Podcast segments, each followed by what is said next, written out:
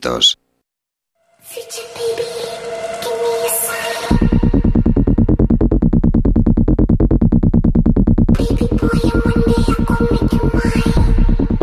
La zona cero. Zona Cero, primera información, nos sitúa en una serie de fenómenos extraños que se están produciendo en un anticuario. Información que nos trae esta noche. Van a estar con nosotros Amado Martínez. Muy buenas, ¿qué tal? Buenas noches, ¿qué tal? Manuel Carvellal, ¿cómo estás? Y Miguel Pedrero, que tiene toda la información para darnos en esta previa de la Zona Cero. Muy buenas. Se, ha pues se, ha traído el cartapacio. sí, no, efectivamente, como, como comentas, en, en, Gran Bretaña se está convirtiendo en algo absolutamente viral una serie de vídeos captados por las cámaras de vigilancia de una tienda de antigüedades de la localidad de Doncaster. Esta, esta tienda se llama Centro de Antigüedades Barnsley y desde hace ya bastantes años suceden toda una serie de fenómenos paranormales. Lo que ocurre es que esto ha llegado finalmente a los medios de comunicación y se han filtrado algunos de los vídeos grabados por las cámaras de seguridad.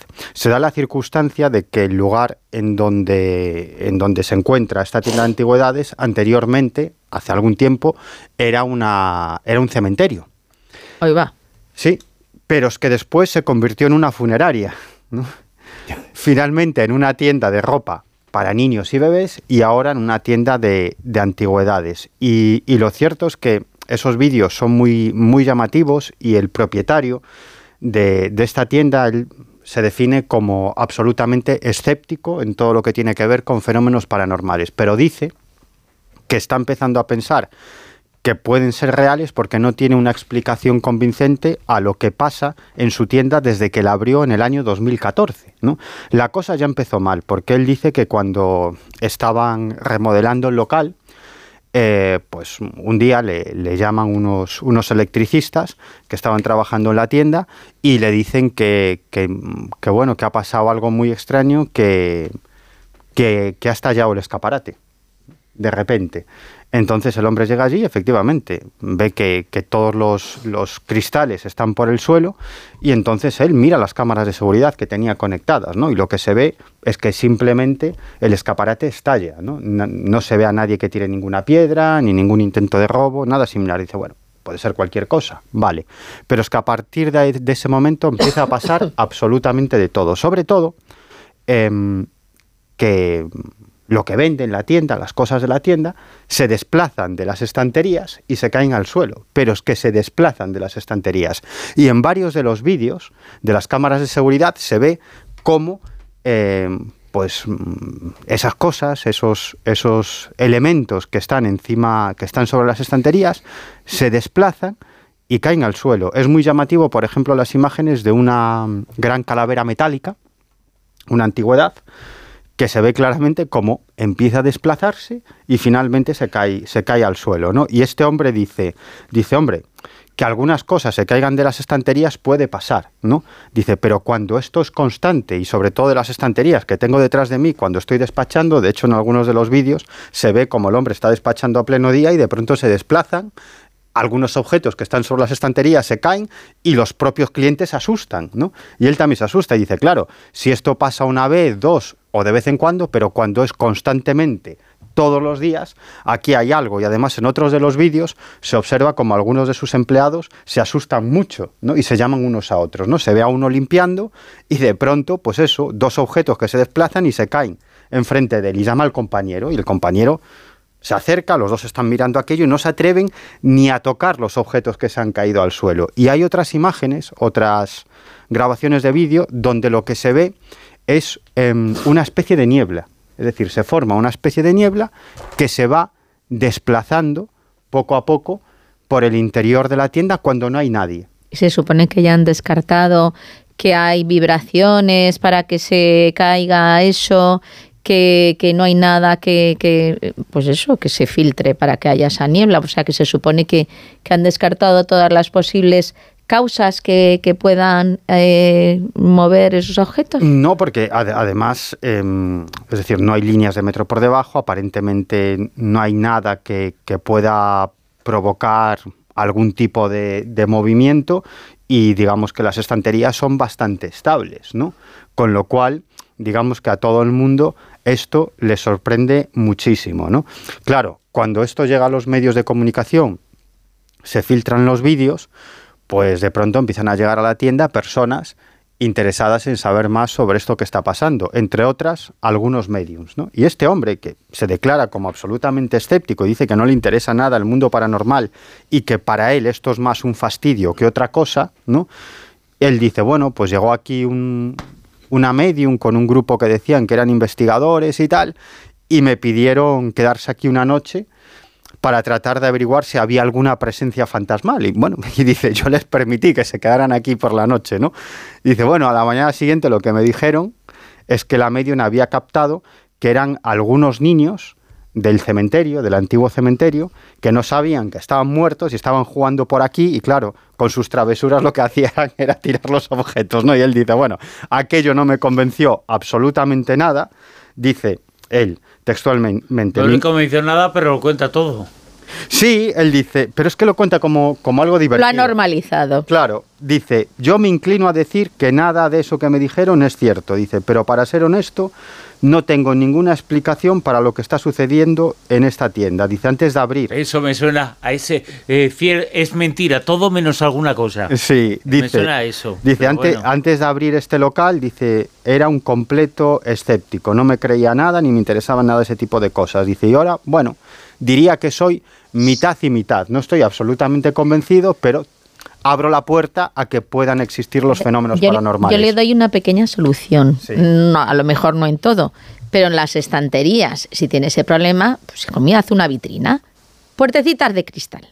Ya, si nos están cayendo todo el rato, no sé, hay que ser práctico, ¿no? pero, ¿sabes qué pasa? Que son muchas estanterías, son muchos objetos y la gente pues los ve y a veces los coge y los mira, ¿no? Claro, si le pones vitrinas, a lo mejor le pones puertas al campo, ¿no? Y lo de los fenómenos paranormales está muy bien, pero si, ah, si no vendes, pues que le den a los fenómenos paranormales. Por otro lado, lo del tema del cementerio, que me recuerda mucho a la peli Poltergeist, pero también es cierto, y no es la primera vez, que al ser anticuario, alguno de los objetos, hay veces que es el detonante, ¿no? Un objeto antiguo, o sea, que es que, claro, es que él tiene dos, dos focos ahí importantes. Por un lado, el lugar y por otro que son objetos antiguos. Entonces, tiene todos los blanco y en botella funeraria, antiguo, antiguo cementerio, objetos antiguos, claro. tiene todo. Eh, rápidamente, opiniones, eh, Manuel Carvallal. Caramelos, que le deje caramelos a los niños y ya está, claro. entretenidos ahí.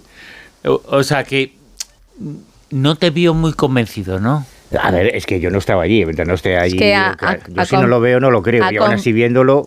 Has comprado dulces para Halloween y entonces pues los quieres dejar ahí. claro, para que no vengan los espíritus malignos. Opinión también, Amado Martínez. Yo creo que esta semana estamos llenos de noticias de este tipo, porque yo me he encontrado como, wow, como una explosión también eh, con esto de Halloween. También en Colombia están ahí, que si se ha aparecido un niño no sé dónde, en la carretera de por aquí, por allá baúl de following, eh, baúl de, antigüedades, tiendas de antigüedades, me recuerda un poco también al caso del baúl del monje y todas estas cosas. Eh, pues no sé qué decir. Estoy un poco entre Manuel y, Miguel siempre en estas cosas, entre la espada y la pared. Pero me parecen temas que curiosos. El periodismo del misterio, yo siempre lo he dicho, es un enfoque es un enfoque y gracias a periodismo del misterio y a temas de conspiración y a esa curiosidad por lo desconocido se han descubierto cosas. Así que creo que debemos de seguir prestando este tipo de noticias y tener ese enfoque siempre y no denostarlo ni despreciarlo porque es un enfoque y porque a veces con ese enfoque resulta que se desvelan cosas, ¿no? Ahora mismo nos burlamos mucho de las teorías de conspiración, por ejemplo, en el mundo, no, porque los conspiranoicos no. Bueno, el Watergate, ahí está, empezó todo con una conspiración. A alguien se le ocurrió y a alguien le diría, no, bueno, era. Bueno, bien, son enfoques, ¿vale? Esa curiosidad, ese, ese gusto por, no lo, es lo, mismo, bizarro. No es lo mismo enfocar el hecho de que la gravedad no existe, que es una teoría de la conspiración que está muy en boga ahora, a que. Eh, en este caso a que existe una serie de intereses en el poder y una serie de personajes, una serie de luchas ocultas. No tiene nada que ver. Eh, Por supuesto, eh, pero que a veces la línea es muy difusa, porque para la gente que, que está en, en, el tema de las líneas conspiranoicas, al final, y en estos, y sobre todo en estos tiempos de posverdad, con tanta información, que es que ya no sabemos de verdad ni lo que es verdad, ni lo que no es verdad, hay que hacer un ejercicio, yo siempre lo estoy diciendo. Hay algunas cosas que, los periodistas, sí sabemos lo que es verdad, ¿eh? Es que los periodistas La Tierra no es plana, eso es verdad, científicamente no, hay duda ninguna. Pero tú date cuenta, Bruno, que hemos llegado a un, a un momento de la historia en el que los periodistas nos tenemos que dedicar a decir que esta noticia es falsa. Antes nos dedicábamos a dar las noticias. Ahora nos tenemos que dedicar a decir que esta noticia es falsa. Pero porque algunos se la creen. Algunos se la creen, la difunden. Algunos no, muchos. No, muchos no. Yo creo que son algunos que hacen mucho ruido. Pero algunos. Claro. Y esos son los bulos, es difundir una serie de falsedades eh, muy evidentes en la mayor parte de casos y difundir esa serie de falsedades eh, gracias a que existe una forma y existen unos medios, sobre todo a través de redes sociales en la actualidad. Y ahora existe mucha más eh, posibilidad para eso. Y hay que negar bueno, pues lo fachequen los, eh, los que autentifican una noticia y una información también son importantes en estos tiempos y eh, no es que haya que hacer escaso, es que eh, son los que se dedican a eso, ¿no? Pues estoy feliz. Lo que nos, estoy muy feliz. está pasando es que a ver si nos va a pasar como el cuento de Pedro y el lobo, ¿sabes? Que es que también estamos tan saturados de cosas de conspiración, de negacionistas, de no sé qué, de los que por aquí, de los que por allá, que es que de verdad nos están triplicando el trabajo a la hora de verificar una fuente, de hacer esto, de hacer lo otro, de hacerlo más allá. Y de la misma manera que ni nos gusta en los ciencinazis, ni ponemos escépticos por sistema, tampoco nos tenemos que poner anticonspiraciones por sistema, porque al igual, dentro de toda esa amalgama de conspiración, resulta que hay un granito que sí que podría llevarnos a un Watergate. Estamos en un momento tan, tan, tan complicado, tan pues complicado en el mundo de la posverdad. Yo propongo que como se ha puesto en duda que Australia exista, yo y alguno de, los que queráis, os venís conmigo, nos vamos a Australia y confirmamos que realmente existe. Yo te, acompaño. ¿Vale? hay, que, hay, que, hay que verificar. un experimento empírico. Exactamente. Con lo, cual, yo me apunto, yo me apunto. A Thor, ¿no? Tú lo que quieres es ir a ver a Thor. No, y no confundas a Australia con bueno, a la pataquia, Thor, ¿qué más da? Oye, han encontrado un martillo de Thor ahora. Bueno, sí, sí, luego, luego lo, cuenta, luego lo cuenta. Lo vamos. a contar luego una noche en la cual vamos a contar eh, muchas cosas. Eh, hemos eh, puesto esta información, este anticuario, este lugar, este local en donde pasan cosas extrañas, un local en donde llegó la magia y ha ocurrido lo que ha ocurrido. Y también vamos a hablar, y lo vamos a hacer ahora mismo, de una historia fascinante, de una de las investigaciones científicas más sorprendentes de los últimos tiempos.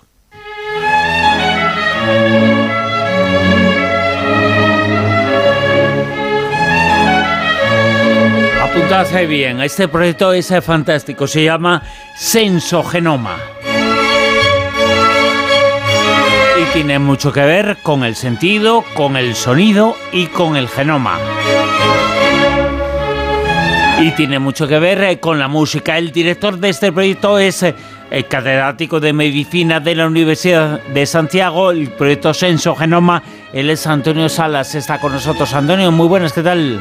¿Qué tal? Hola, muy buenas tardes. Oh, hola, buenas noches. Es un proyecto que más o menos, más o menos, lo que intenta averiguar es el tipo de influencia que puede haber directamente en el genoma gracias a la música y gracias al sonido. Sí, a ver, nosotros analizamos una perspectiva muy especial y es cómo se expresan nuestros genes tras un estímulo musical. Es decir, eh, sabemos que la música eh, aporta ciertos beneficios, ¿no? Y desde las neurociencias se han estudiado esos beneficios en muchas áreas de la salud tanto en la reducción del estrés, la ansiedad, la, mitigar el dolor, eh, reducir la agitación, etcétera. Eso ya se sabe, quiere decir no vamos a descubrir nada nuevo en ese sentido, pero lo que no se sabe y no se ha hecho hasta ahora, es digamos la parte novedosa de este proyecto, es lo que hay detrás, es decir, qué genes se están expresando eh, como en respuesta al estímulo musical. O sea, todo lo que observamos en una persona, todas esas emociones que eh, experimenta una persona o todas esas mejoras que pueden experimentar tras un estímulo musical, por detrás eh, están funcionando una serie de genes. Nosotros hemos escrito una información genética en nuestro genoma, pero esa información tiene que expresarse y esa expresión es la que nosotros analizamos, la que nosotros estudiamos en este proyecto. Un proyecto en el cual, entre las muchas cosas que habéis hecho, es eh, convertir a todo un auditorio de música gracias a fotografías, eh, digamos, del cerebro, del sentido interno de las personas, saber cómo estaba influenciando, convertir ese auditorio en una especie de laboratorio. Sí, efectivamente, además fue un éxito absoluto porque en 10 días se cubrieron más de 1.100 entradas del auditorio. Eh, la gente quedó sin poder ir al evento, se registraron tres veces más personas de las que realmente quisieron asistir, pero efectivamente se convirtió el auditorio en, una especie de laboratorio donde nosotros eh, dispusimos de un, eh, mesas de enfermería, más de 60 profesionales de la enfermería con sus ayudantes correspondientes y más o menos un dispositivo de 200 250 personas ayudando en, en la logística y un auditorio lleno de personas, más de mil personas con los músicos, una, la orquesta de la Real Filarmonía de Galicia y, bueno, fue un verdadero espectáculo. Yo creo que el efecto llamada fue absolutamente eh, especial, muy emotivo, despertó muchas eh, sensaciones porque no solamente fue público general, sino que acudieron muchas asociaciones de pacientes con las que hemos hablado, les hemos explicado el proyecto, han participado, han contribuido, eh, tanto de personas con alguna enfermedad neurodegenerativa, eh, chicos con trastorno espectro síndrome de Down, 11. Es decir, fue un evento que va, eh, va más allá de lo académico. Hay, hubo un, un evento que eh, tiene que ver con la cultura, tiene que ver con la educación, tiene que ver con la salud, tiene que ver con muchas cosas. Creo que fue un evento muy especial. Realmente fueron más de un evento, pero bueno, el más importante fue el del día 30 de septiembre. Antonio, creo que, a ti te surgió la idea eh, también, porque te, gusta muchísimo la, música, eres bastante melómano, y a raíz de, un concierto mm, saliste, eh, no sé, como diferente, apasionado, eh, como que tú notaste un cambio. Y entonces a raíz de ahí dijiste, esto tiene, tiene que, crear algún vínculo especial en, en nuestro organismo. Además, afirmáis que Sensogenoma, pues que tiene como objetivo curar un poco la enfermedad a través de estos estímulos sensoriales, ¿no? Eh, eh, dar esa, esa opción también, no solamente el típico tratamiento que, ya conocemos, sino mm, crear, crear otra cosa. Entonces, a mí lo que eh, me gustaría es, primero, ¿qué efectos terapéuticos pensáis que podéis ayudar con esto que estáis ahora mismo investigando de cara a, pues eso, a que estas enfermedades también pues puedan mejorar y, si además de la música tenéis pensado algún otro estímulo, yo qué sé, porque igual un libro también te puede eh, crear una película, eh, comida, no sé si también tenéis pensado todas esa, esas opciones sensoriales para ayudar a las enfermedades. Buf, eh, la verdad es que me has hecho una cantidad de, sugerido un montón de cosas. Podríamos estar hablando horas sobre todo esto que me has preguntado. Hay cosas muy interesantes. Primero, eh, efectivamente, esto estaba latente, este proyecto, desde hace mucho tiempo. Empezamos a funcionar en esto, para que os hagáis una idea, en el año 2017, pero lleva latente más tiempo. De hecho, por una experiencia eh, familiar, pues la música se ha utilizado también, digamos, de una forma terapéutica eh, para mejorar cuestiones relacionadas con la espasticidad, etcétera. Y porque se sabe también que la música mejora la espasticidad y mejora ciertas habilidades eh, psicomotoras, eh, ¿no? En la plasticidad fina, etcétera. Entonces, eso surge desde hace mucho tiempo. En el 17 se activa a través de un concierto, efectivamente, en concreto, me acuerdo perfectamente, fue de Olga Seps, una pianista espectacular, que hizo también un viaje musical a través de un repertorio muy especial, combinando música muy sofisticada de Prokofiev con Eric Satie, o sea, un contraste muy especial. Y a, raíz de ese proyecto, pues activamos eh, Sensorionomics, que a lo largo de estos últimos años recibió varios nombres, pero finalmente se quedó en eso, Sensorionomics. Sensorionomica es una eh, es un área que ahora mismo está trabajando la sensogenómica musical, pero como su nombre indica, es extensible a otros sentidos.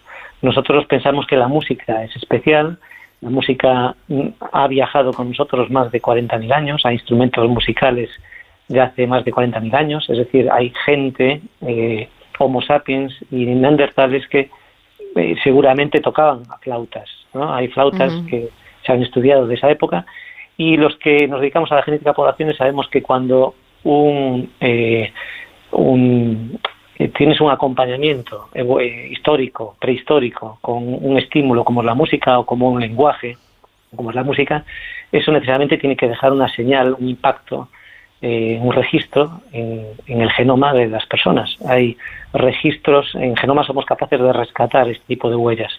Entonces sabemos que eso existe. La música es un lenguaje universal, hay miles de experimentos que están relacionados con esto y nos pareció una manera interesante o uno del el, estímulo, digamos, más atractivo para empezar a trabajar con él. Y tenemos muchos subproyectos relacionados con esto. Pero desde luego, como bien apuntas, no es el único. Hay, tenemos otras ideas eh, eh, para trabajar con otros eh, sentidos mm, o con otros estímulos.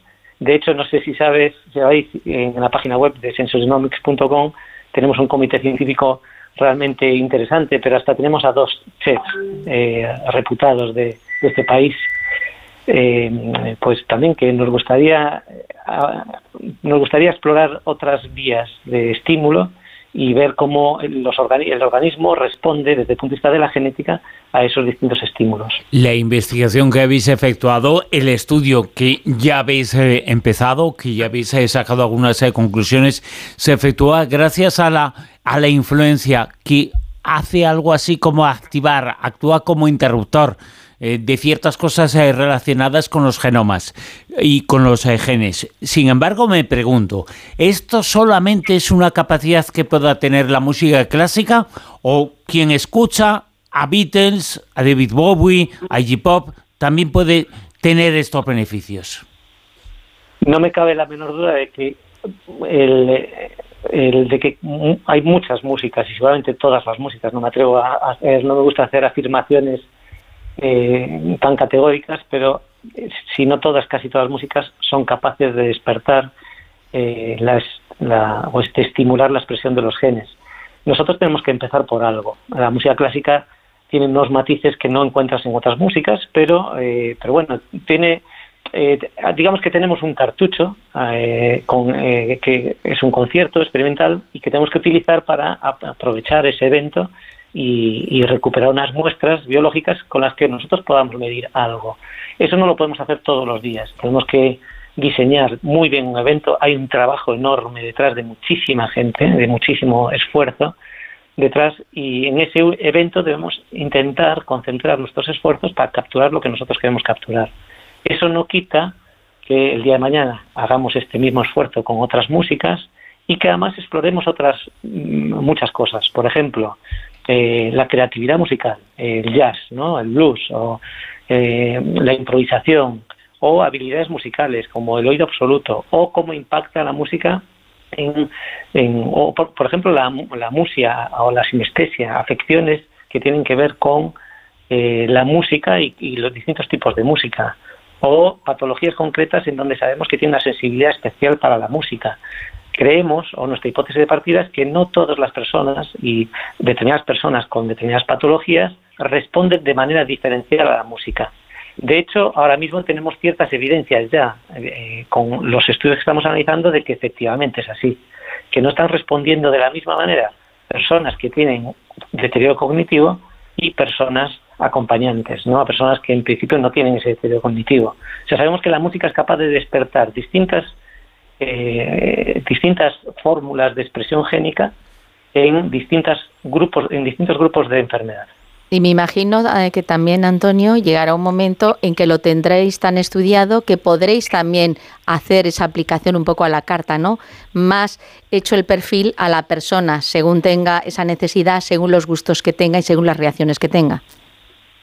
Sí, eh, eh, un poco la pregunta que quedaba sin contestar antes también es el eh, que, hasta dónde podemos llegar con este estudio. efectivamente, nos encantaría, pero es muy futurista esto, tener una píldora musical no específica en, este marco de la medicina personalizada, pues poder aplicar un tratamiento específico a una persona en donde sabemos que a lo mejor un tipo de música, un tipo de estímulo auditivo, y de hecho se está haciendo así en experimentación científica, pues puede aportar mm, ciertas mejoras con respecto a otro estímulo, auditivo.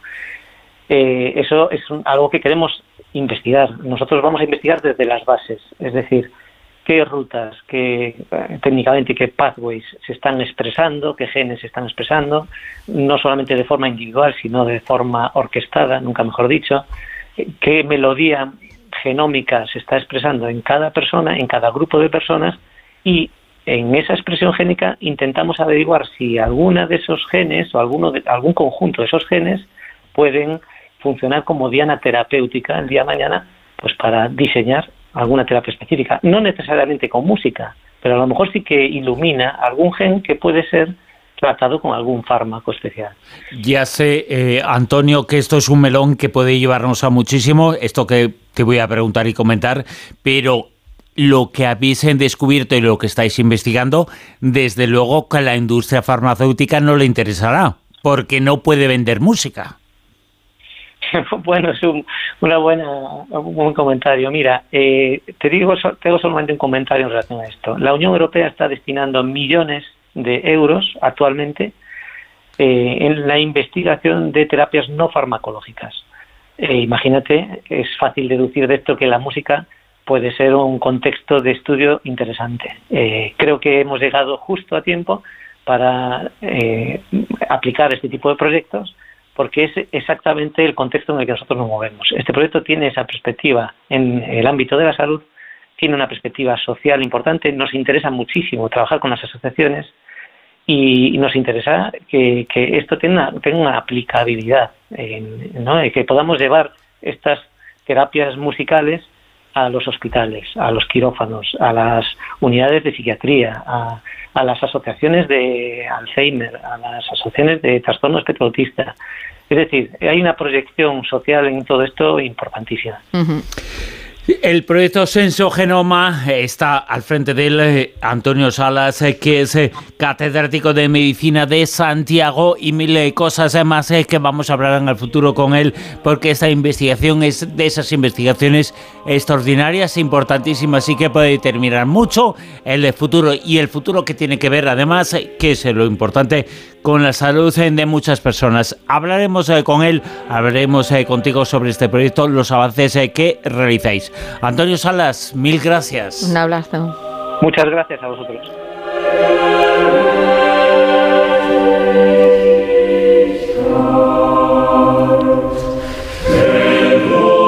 Influencia de la música en los genes, en nada más y nada menos, eh, se está convirtiendo, se ha convertido el auditorio de La Coruña, se ha convertido de Santiago, se ha convertido en un laboratorio. Esta investigación, este proyecto de estudio está obteniendo resultados verdaderamente interesantes y los hemos contado aquí en La Rosa de los Vientos, en una zona cero. Volvemos a ella con muchas noticias y con muchas informaciones.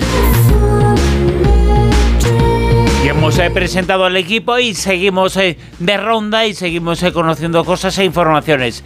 Informaciones que nos llevan a, hablar de la Interpol y hablar del metaverso. Mado Martínez. Sí, es que la Interpol ya está en el metaverso. a ver, recordemos que la Interpol es la Organización Internacional de Policía Criminal, es una entidad intergubernamental y, cuenta con 194 países miembros y lo que hace la Interpol facilitar la colaboración entre cuerpos policiales de diferentes países, colaborar en la búsqueda y captura de crímenes, criminales que trascienden las fronteras, crimen organizado y cosas así. Entonces, el mundo cambia y la lucha contra el crimen, pues también adaptarse a los nuevos tiempos. Y para quien quiera saber de qué estamos hablando cuando nos referimos al metaverso, aunque también lo hemos mencionado muchas veces en la tertulia, pues se trata de un entorno virtual, interconectado, que actúa como espejo de la realidad económica y social se puede interactuar con él, con otros usuarios, eh, se puede, yo qué sé, hasta comprar una, un terreno virtual y eh, se calcula que en el año 2030 un 25% de las personas va a pasar como mínimo una hora al día de metaverso. Bueno, ¿qué va a hacer ahí o sea, el 25% de las personas eh, van a estar una hora al día sin hacer absolutamente nada. Pues como con el móvil, Bruno, ahora mismo nos tiramos el día en el móvil. Es lo mismo, solo que en, en, lugar del móvil. Oye, pero en el móvil yo te encuentro. Si te encuentro en el metaverso, Mado Martínez. Mm, no, no bueno, en el metaverso, ¿eh? al igual nos vemos en el metaverso. Pues porque mira lo que va a hacer. Yo no pienso ir ahí nunca, ¿eh? Bueno, eh, no sé, mi madre dice que nunca digas de esta agua no beber. pero bueno, pero bueno, ya, veremos. Eh, el dicho no dice solamente eso, ¿eh? Sí, sí, bueno, la cuestión es que la Interpol está en el metaverso, te puedes hacer un recorrido virtual por la sede central de la institución que tienen en Lyon, interactuar con los funcionarios a través de sus avatares, yo creo que incluso en el futuro se va a poder denuncias ahí directamente, pondrán también las fotos de los más buscados, en fin, todas estas cosas que ellos hacen y con el tiempo pues eh, irán abriendo el abanico de posibilidades. También pueden eh, realizar cursos, eh, capacitar a los funcionarios, cursos intensivos, tiene un montón de cosas. Pero es que eso se podía hacer antes también. Claro, a través de su página web en internet, pero es que ahora ya se han actualizado, ahora es ya nivel sí. Ahora le llaman metaverso, pero en realidad son tutoriales. Bueno, es como un videojuego, solo que en vez de en vez de jugar al videojuego, ellos están ya en el metaverso y la Interpol va a estar ahí. De hecho, el metaverso surgió en principio para el tema de los videojuegos. Lo que pasa es que está cobrando cada vez más importancia y más protagonismo todo lo que tiene que ver con la economía, la sociedad, pues como Internet. Internet, al principio jugábamos a los marcianos y ahora estamos ahí conectados todo el rato. Bueno, ya sabéis que yo soy un poquito no, no escéptico, sino eh, eso del metaverso yo no, no lo entiendo. Lo hemos discutido en muchas ocasiones aquí. Yo no solamente no lo entiendo, sino que me parece, y en algunas ocasiones eh, cuando, por ejemplo, se habla de monedas virtuales eh, relacionadas con el metaverso, porque todo este mundo está asociado a eso, casi, casi un poquito sectario en algunas ocasiones, eso sí en el casi. algunos grupos y, y se suspendieron una serie de actos que se iban a hacer en Madrid precisamente por, por eso. Y luego la, gente que compra en el metaverso una casa y que se deja 100.000, 200.000 euros por comprar una casa en el metaverso, una casa que no existe, que no existe, que es falsa. yo, es, que creo que es un tema generacional también. yo, yo creo que es una tontada. No, porque, porque ahí hay una cuestión de Mi padre también lo piensa. ¿De inversión? ¿De inversión en qué? Eh, en la nada, invierte. No, que no, no, no. Bruno, Bruno. Pero tiene 80 Hay gente que está... Vamos a ver, es como, como fue en su momento lo de las criptomonedas, hay gente que está invirtiendo, sobre todo gente que tiene dinero, hay que decirlo, que está invirtiendo en el metaverso pensando que en un futuro puede rentabilizar esa inversión eso, eso le llaman el timo del tocomocho. No, mira, yo creo, yo estoy muy de acuerdo contigo, Bruno, pues ya es que yo soy súper escéptico con el tema ¿eh? tecnológico. ¿A ¿Tú estás de acuerdo sí, contigo? Claro. No, lo, contrario sería para hacértelo mirar. lo contrario sería para hacértelo mirar. justo, justo, mira, estaba yo aquí concentrada y digo, bueno, claro, es que sería raro. Silvia, Mado, fijaros, fijaros qué, qué curioso. O sea, los escépticos respecto al metaverso eran absolutamente escépticos respecto a las redes sociales. No. Y, tienen una actividad en las redes sociales bastante intensa. No, no, sí, lo que, quería, les cuesta, les cuesta, lo que quería decir es que yo hoy estuve visitando, viendo una, una galería de arte que un amigo mío, Antonio Galán, ha montado en el Betaverso. Lleva dos meses ahí metiendo cuadros y todo. Yo no lo entiendo, no entiendo un carajo Vamos, se hace un vídeo y se pone en YouTube y se acabó. Ya, eh, Qué tontería en el estáis hablando, estáis hablando como dos señoros de 50 años. Sí, es que es que los hombres. Ya, claro. pues es lo mismo. lo mismo. Lo que quiero decir es que o nos subamos al carro o nos quedamos atrás. Es como cuando se pasó de la telefonía fija a la telefonía móvil. Yo escuché a mucha gente decir que no iba a utilizar el teléfono móvil. Al final lo tienes que usar. O cuando los que utilizábamos máquina de escribir, que esto los millennials no eh, sabrán eh, lo que es, no, es que llegaron los ordenadores. Esto no tiene que ver con con ese cambio. Ese cambio es un cambio de tecnología. Es un cambio de tecnología. El metaverso no es tecnología, es una aplicación dentro de esa tecnología. Es un cuartos como todo lo demás, básicamente, claro. ¿Cómo que invertir en una casa 100.000 euros y que lo compra otro o sea, necesitas a uno que sea igual de tonto que tú para que lo compre. Anda ¿qué es un dominio? ¿Qué es un, espacio digital para montar tu página web? En realidad, lo hemos dicho mil veces. Tampoco, es lo mismo. Mi, padre y sus colegas hablando de Internet cuando apareció. pues lo mismo. Sí, igual. Vale, vale, perfecto. No, pero no es así. Es decir, todo esto, Second Life existe hace mucho tiempo. Mm. Se intentó ya en su día, y yo creo que no soy informático, no tengo ni idea, pero, pero creo que básicamente es, lo mismo. Tú creas tu avatar y tienes acceso a un mundo virtual. Mm, Perfecto. Bueno, es, es, es, algo diferente, no, no es eso. Mm, es eso y es bastante más es bastante más que eso es decir porque si yo no te niego las aplicaciones sobre todo para la enseñanza desde el punto de vista histórico que puedas proyectarte al pasado como si estuvieses en una escena en la antigua Roma. Que todo está muy bien ya se puede hacer ahora con otras tecnologías. claro con tutoriales. Es un negocio o sea, no, es un negocio no, o sea, das una conferencia en el metaverso y, y alquilas una sala de conferencias en el metaverso. Pero vamos a ver se llama eh, Zoom eh, Zoom se hace un zoom y, se conecta mucha gente y ya está. No, hombre, no. es, decir, lo, que se pretende con el metaverso, vamos a ver, primero, nadie sabe lo que sucederá en el futuro. De hecho, Facebook está mm, invirtiendo una, ¿eh? una, una gran cantidad de dinero, de esfuerzos y de marketing en el asunto del metaverso, que se puede quedar en nada, porque puede no funcionar, ¿no? Pero puede que en un futuro todos estemos en el metaverso y que utilicemos el metaverso exactamente igual que ahora utilizamos Facebook o Twitter. Nadie lo sabe. Que eso es lo que quieren, que todos estemos, no, pero, pero, que todos estemos A ver, abre, una serie de posibilidades. Yo, he estado viendo la galería de este absolutamente enormes. Y a mí me parece triste sea, entiendo que los gráficos se van a evolucionar pero es triste porque esto está en pañales, Manuel. un dibujo animado, coño, sí que es una cosa ridícula. No, pero eso, eso, es, el, debate como el, el NFT, que es que, que, a mí yo reconozco que me da muchísima pena que destruyan obras y que las hagan de estas virtuales, porque es eso. Yo ahí, ahí sí que ni metaverso ni metaverso. Yo creo que eso es una gran herramienta. A Amado, Martínez es muy útil para el blanqueo de capitales. para eso va a ser muy útil. Mado.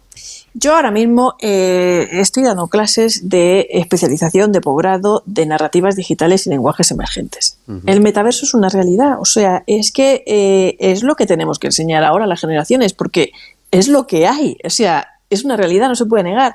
Y hay que enseñar las nuevas narrativas y cómo se va a narrar en el metaverso y cómo te vas a comunicar en el metaverso, en el metaverso y qué aplicación y cómo las, las organizaciones pueden sacar ventaja en, el metaverso. ¿Y cómo narras en el metaverso? No, pues en el metaverso necesitas unos dispositivos que son unas gafitas para meterte y, y, en el metaverso. Mira, eh, cuando te, acuerdas la narrativa Sí, mira, la narrativa tiene que ver con la narrativa de guion de videojuegos. Es muy similar. Entonces tú tienes que tener en cuenta mm. la atmósfera, los personajes, el, tono, el ambiente, el storytelling que se aplica sobre todo en temas de publicidad, ¿vale? o sea, hacer un guion, un guion adaptado al metaverso. Más claro, o menos. tú tienes que. Es, es muy parecido al tema de, los videojuegos, de los mm. entornos virtuales, solo que tú ahí te metes con unos dispositivos especiales, que son unas gafitas. ¿Os acordáis cuando estuvimos en el museo, en el museo, en el yacimiento arqueológico de Elche? En el mar, en el mar, sí.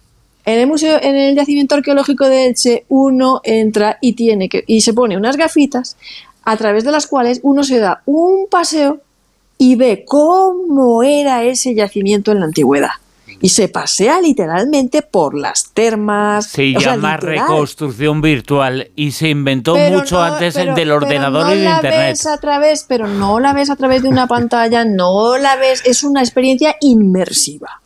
Ah, inmersiva, que realmente es que eh, parece que andas por ahí. O sea, eh, el día que las administraciones públicas, en lugar de sacar un certificado digital, como ahora lo tenemos, yo me saco mi certificado de residencia fiscal, mi trámite, no sé qué, por internet, digan que lo tienes que hacer por el metaverso, lo vas a tener que hacer por el metaverso. Es que no hay otra. Claro, claro. Claro. o sea, eh, el metaverso es una palabra que se dice para pintar y dibujar lo que ya existe. Porque eso se llama burocracia. No es igual, y a la burocracia le pones el nombre del metaverso.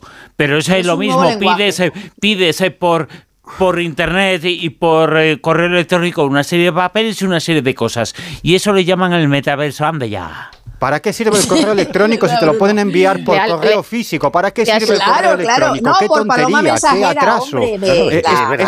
estos jóvenes, ¿con qué tonterías andan en la cabeza? El, anda ya le ha sonado a Rockefeller, ¿eh? Sí, sí. y además es que no nos van a pedir permiso, si es que es lo que ha dicho Amado. Mm. Esto se va a ir implementando con el tiempo y llegará un momento que no te quedará más narices que tener que El mismo certificado digital que acaba de comentar ella, todo el rato ahora factura electrónica, certificado digital digital, no sé qué, y dice, pues yo esto antes era, sacaba el documento en el folio, lo imprimía, lo firmaba y ala.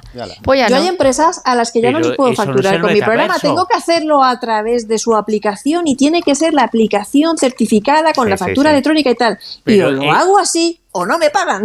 Claro, Claro. pero eso no es el metaverso, eso es burocracia, le Pero llaman burocracia y lo la burocracia utiliza la tecnología para, Claro, para llevar a un lo punto. que te estamos diciendo es que llegará un día en que en vez de irte a la comisaría de policía físicamente para renovar el DNI, tendrás que ponerte las gafitas mientras estás Eso cagando es. en el trono Eso y te irás a la comisaría digital del metaverso y allí un señor policía metaversal te pedirá tus datos metaversales y harás toda la gestión Con en su el avatar, puntero. con su Pero avatar. es, Claro. es que, Y- es que y- estáis, y- estáis y simplificando dan- algo. y cómo te dan- cómo te dan el DNI. Que, Eh, que te lo dan en el metaverso y se posibilidades. convierte No, en porque entonces cosa abre real. una can- Eso una se llama cantidad- Terminator. Entonces tendrás que tener una impresora 3D para que se te materialice. Eh, em, No, si además que es verdad, es como si estuviéramos hablando de fútbol, pues no tenemos ni puñetera. claro. Son, son los, son los abuelos estos que salían en. Somos los en- cuñados, en las, somos las los cuñados del marionetas. metaverso. No, no estoy de acuerdo. En, la- en los muñecos estos que salían de toda la vida. Camarero, una de orujo y seguimos hablando.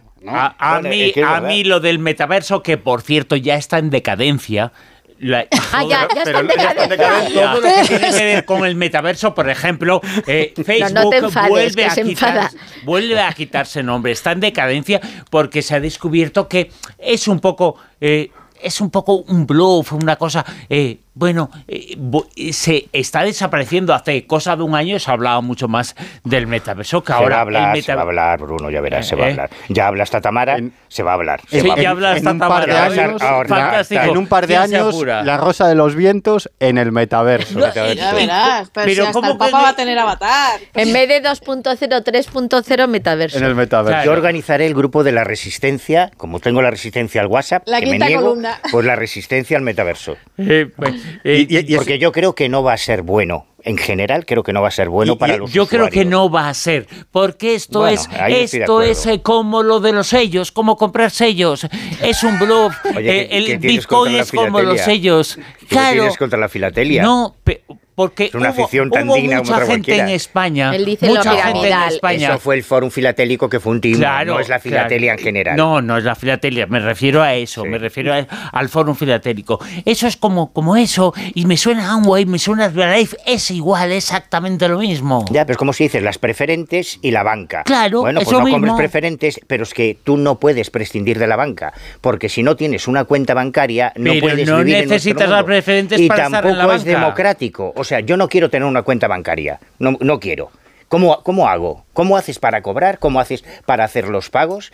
Es que to- es- esto está hay muchas mentes pensantes que están construyendo un mundo en Está el que cada vez gestionado estamos así, más sí. controlados, claro, y el metaverso va a servir para eso, para tenernos más controlados. Bueno, No- pues la, no creo- eh, la cuestión es que no va a existir un solo metaverso, sino que existirán diferentes metaversos, ¿no? Es decir, porque este, existe el metaverso de Facebook, el que quiere poner en marcha, pero también se están poniendo en marcha otros muchos metaversos dependientes de otras muchas corporaciones e incluso instituciones privadas, organismos públicos pondrán en marcha su propio metaverso. Es decir, es algo que está muy en el aire, pero lo que no podemos negar es que la tecnología avanza y ofrece una serie de posibilidades inmensas, para el bien o para el mal, Claro. como todo, como todo en esta vida. Pero no podemos negar que el metaverso, pues, por ejemplo, em, será muy útil para cuestiones que tienen que ver con la medicina o con la telemedicina. Claro, será muy útil claro. para cuestiones que tienen que ver con... Se con- llama con el as- llamada telefónica del médico.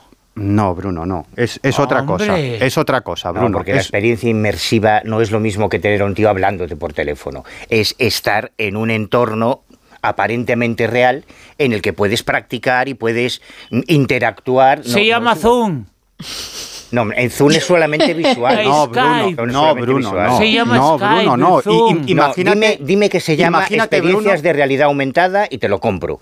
Y son experiencias de realidad aumentada que en lugar de ser individual va a ser colectiva. Exacto, no es nada más. exacto. Eh, Es que Skype. No, no es llamada- Skype. Imagínate a un médico- eh, WhatsApp. Que no, que no. Imagi- que no es lo imagínate mismo. una Que no, cirugía, que no. una sala de operaciones Sí. y un médico, un médico que utiliza el metaverso, es decir, sus gafas e incluso su traje táctil, podríamos decir, para estar presente en esa sala de operaciones y dirigir a los médicos que están llevando a cabo esa operación, porque ese médico que está a 5.000 kilómetros es un especialista en esa cirugía concreta. Eso ya se hace con cámaras virtuales y con ordenadores y ya se hace un médico a en España, una operación en España, un médico en Estados Unidos interviene a través del ordenador porque ve en una webcam lo que está pasando. sí, pero anteriormente cuando te dijeron eso en un inicio, pues también decía, madre mía, qué barbaridad.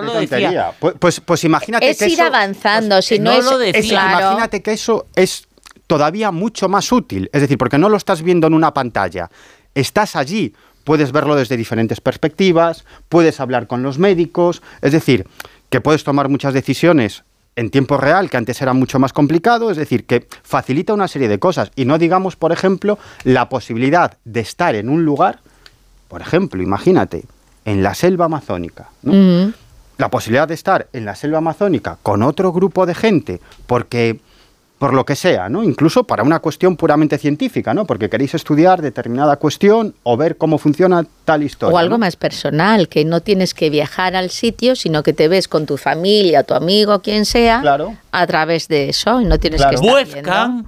Se llama webcam. Aquí delante tengo una. Claro, a mí lo que me, preocupa es que, eso nos va a tontolinar más, pienso yo pienso yo, el, que cada vez hagamos más cosas sin salir de casa, sin tener contacto en el mundo real, yo lo veo por mis sobrinos y por los chavales que conozco, que, que no, no se interactúa. como Ahora todo, tú si ligas es por Tinder, tú si mm. hablas con un colega es por WhatsApp. Eh, no, coño, tómate unas cañas en el bar, abraza, huele. Pero al final... Vamos a oler también en el no, a ver, pero al final lo que... Y eso del, del Amazonas, hombre, no me joda, ¿qué expedición vas a hacer en el Amazonas? Desde tu casa, cuatro colegas, venga, nos vamos con Rodrigo con Cortijo al Amazonas a explorar en, el metaverso. Hombre, por favor. Pero, no. todo el mundo puede ir pero, mira, hay mucha gente que a lo mejor no tendría la posibilidad de pero hacerlo. Es que eso no es explorar. Eso es un fraude. Pero, si no te estoy hablando de exploración, pero no estoy hablando de exploración, te estoy hablando de que abre posibilidades para gente que no tendría la posibilidad de hacerlo. A lo mejor porque no tiene ni siquiera las condiciones físicas o tiene ciertas limitaciones físicas para hacerlo. No vayas al Amazonas. O sea, pero vamos a ver, tú te das cuenta de que eso, no, eso no, eso no vale. Es lo que eso no vale. Eso no vale. Eso es, o sea, el que puede, puede y el que no, no. se fastidie. Pero no le llames. Ahí no, se está acertado. Llámale, vamos a jugar a, los exploradores al Amazonas. no, no, vamos a, y ahora que, aparezca un puma vamos y un cocodrilo. Vamos a visitar. vamos a dejar claro, pero no explorar. lo que quería decir, que al no tenerla aquí, es, estás en el metaverso. el metaverso estaría aquí, Mado. Mira, estaría aquí. Y esa es la que y es la que más sabe además de todo esto. Mado, si, que por cierto está al lado del Amazonas ella. Todos con los con las gafitas estaríamos viéndote aquí. Bueno, Yo estaría en el metaverso con vosotros y, y en el máster y todo lo que he diseñado de narrativa, de guion de videojuegos, de metaverso, que yo me dedico a eso, eh, estaría súper feliz. Y como os he dicho muchas veces, es que realmente es una pasada en buenas manos. Tiene su punto malo, sí, siempre estamos con una pistola en manos de un niño. Entonces, el metaverso no es bueno ni malo en sí. Lo que depende de si es bueno o malo es lo que hagamos nosotros con él. ¿Cómo se gestiona? yo no digo que sea bueno o malo, digo simplemente que no existe el metaverso, que es una forma de denominar lo que ya existe. Eso es el... Ay, el abuelo cebolleta que luego se mete con Manuel Carballal. Bueno, bueno, Porque no tengo WhatsApp, ya ves tú, fíjate. ¿Ya tienes techo de cristal, Bruno? Escuchamos en las noticias, en la actualidad, en la información, nos ponemos al tanto de lo que ocurre aquí, no en el metaverso. Nos ponemos al tanto de lo que está ocurriendo y después hay continuamos. Hoy la Rosa de los Vientos, como todos los domingos por la noche, hasta las 5 de la madrugada.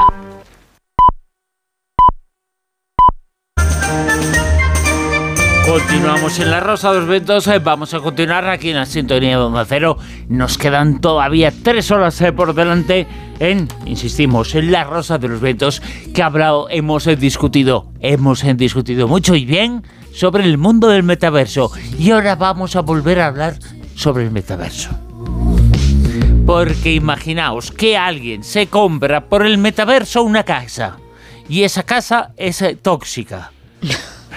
A ver, Manuel, cuéntanos. No, no, estas no son del metaverso, estas son del mundo real. Sí. Cuñado, estas son del mundo real. Sí, pero me ha parecido una cosa muy chula porque ya hace un par de años comentamos un artículo parecido que me encontré en un portal inmobiliario y me ha llamado la atención el planteamiento inmobiliario dentro del, sector inmobiliario de lo paranormal, que es como, caramba, fíjate, qué, curioso, ¿no? Y es que... O sea, que tienen un marketing ya ahí sí, sí, Sí, pero por necesidad. Porque a mí me, ha parecido muy curioso.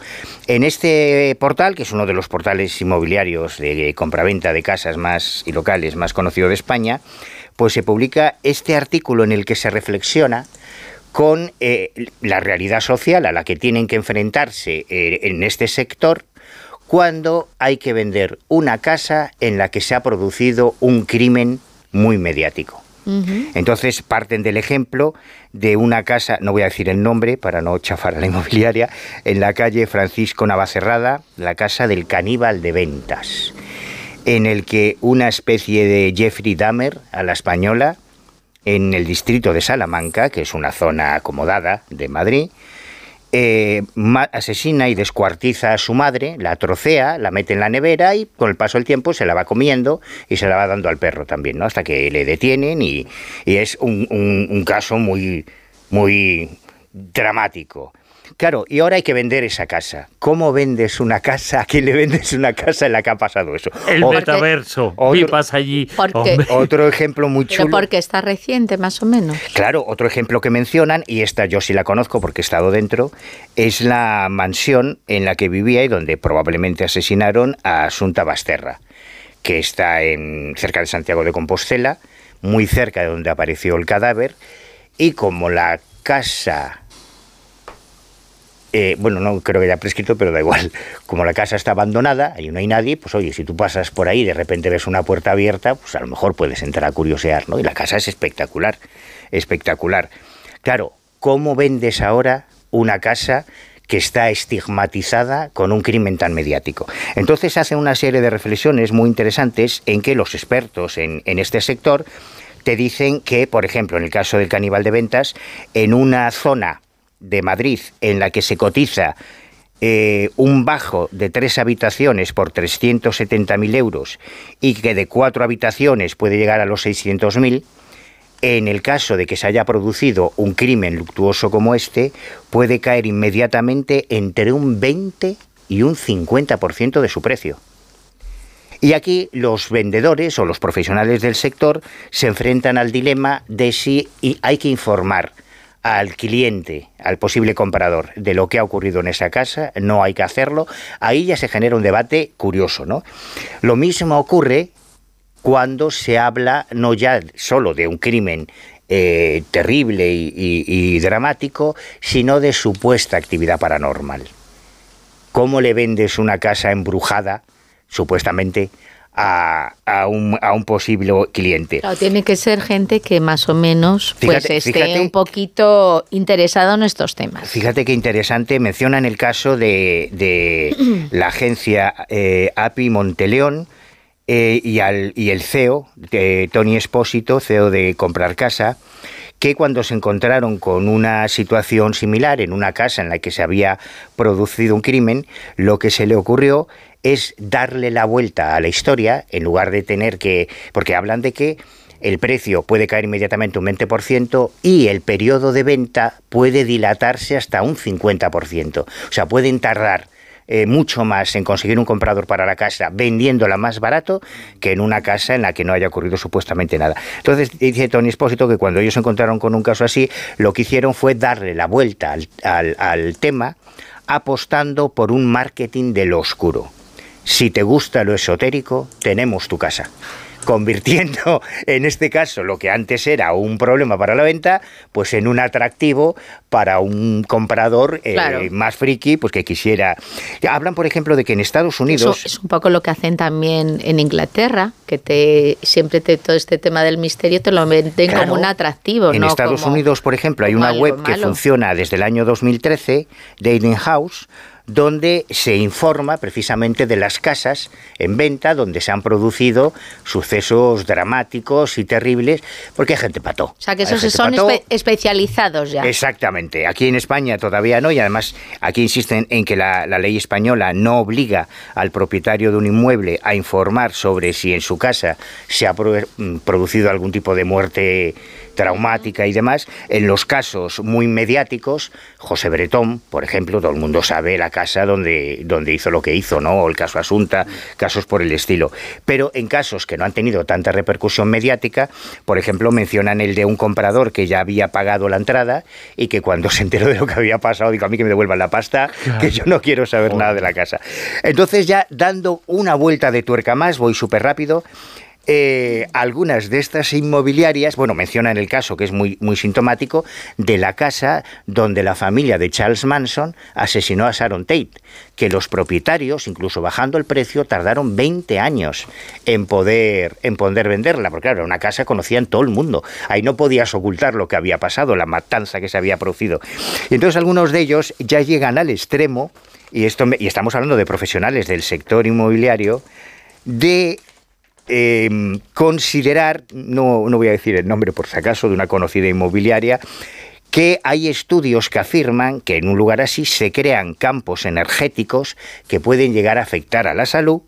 Por lo tanto, de la misma forma que haces una limpieza física antes de vender la casa, pues tienes que hacer una limpieza espiritual para lo cual acuden algunos profesionales del mundo del esoterismo para hacer una limpieza, para hacer una limpieza espiritual. Pero claro, esto en el sector inmobiliario, que es muy curioso, ¿no?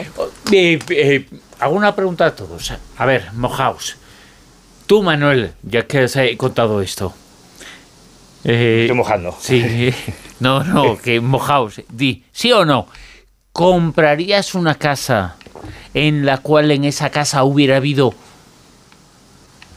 10 asesinatos de una persona? Hombre, claro. Sí.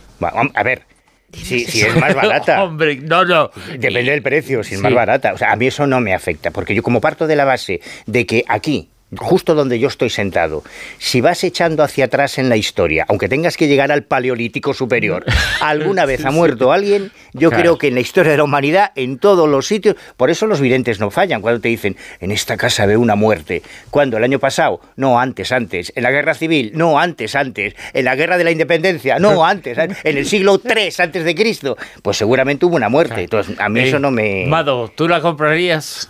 Pues mira, eh, yo no, pero mm, eh, los padres de, mi mejor amigo hace años compraron una casa prácticamente a precio regalado, ¿vale? Porque en esa casa tuvo lugar ya no un hecho luctuoso de crimen y tal, sino que ahí pues se juntaban dos amantes a lo que se juntaban, ¿vale? Y era pleno invierno, el invierno es muy duro en, en, en España, ya lo sabéis. ¿Qué pasa? Que pusieron la estufa de gas, y no iba bien y se murieron ahogados. De hecho, a él lo encontraron intentando alcanzar la puerta y así se descubrió que estas personas eran amantes y le estaban poniendo los cuernos a sus respectivas parejas. Y el padre del chico, que era el dueño de la casa, de esa casa donde ellos hacían su nidito de amor, estaba tan, tan, tan dolido con el tema y le traía tan malos recuerdos y tan malas memorias que puso en venta la casa de campos, una pedazo de casa y la puso por dos duros y prácticamente regalada. O sea que sí, si es más barata, hay gente que sí está dispuesta a pesar de lo que haya pasado ahí. Ahora, la casa de Jeffrey Dahmer, no sé si os acordáis, eh, bueno, el caníbal de, Estados Unidos, que este este tío se comió a no sé cuántas personas, más de 20 creo, pero a bocado limpio, es uno de los asesinos en serie, bueno, uno de los casos para mí más espeluznante de tema de psicópatas y asesinos en serie. Es que ahí los vecinos, como te podrás imaginar, es que se reunían en el rellano porque no podían ni dormir de pensar lo que había pasado ahí y el edificio acabó demoliéndose. Claro. Eh, Silvia, ¿tú lo comprarías? Pues no lo sé, la verdad, yo en el caso de que mm, por lo que fuera me gustara mucho, mucho, mucho, mucho y hubiese surgido eso, eh, yo me atrevería a hacer limpieza espiritual. Pues mírate la del caso Asunta, ¿eh? porque es, una es un casoplón y ha bajado mucho el precio. ¿Qué estás haciendo encima? se has cometido comercial, ¿no? Yo si pudiera. No se puede dedicar a vender casas. Yo si pudiera, encantado. Además va con fantasma incluido, o sea, ¿qué más claro. Miguel. Pues yo no. Tú no. Yo tampoco, ¿eh? Yo, yo creo que tampoco. O sea, que yo por un lado no compraría una casa nunca, mm. eh, pero si eh, la comprara alguna vez, yo, yo creo que no, sobre todo porque no podría dejar de pensar en eso. Claro, claro. No porque en la casa puedan ocurrir cosas, hayan quedado energías, no, porque tendría un pensamiento constante de lo que ha ocurrido. Claro, Si lo supiera, prefiero no saber la información. ¿Tú sabes lo que pasó no, en la pero precisamente, donde vives? Pero precisamente por eso. ¿Sabes la zona en la que estás?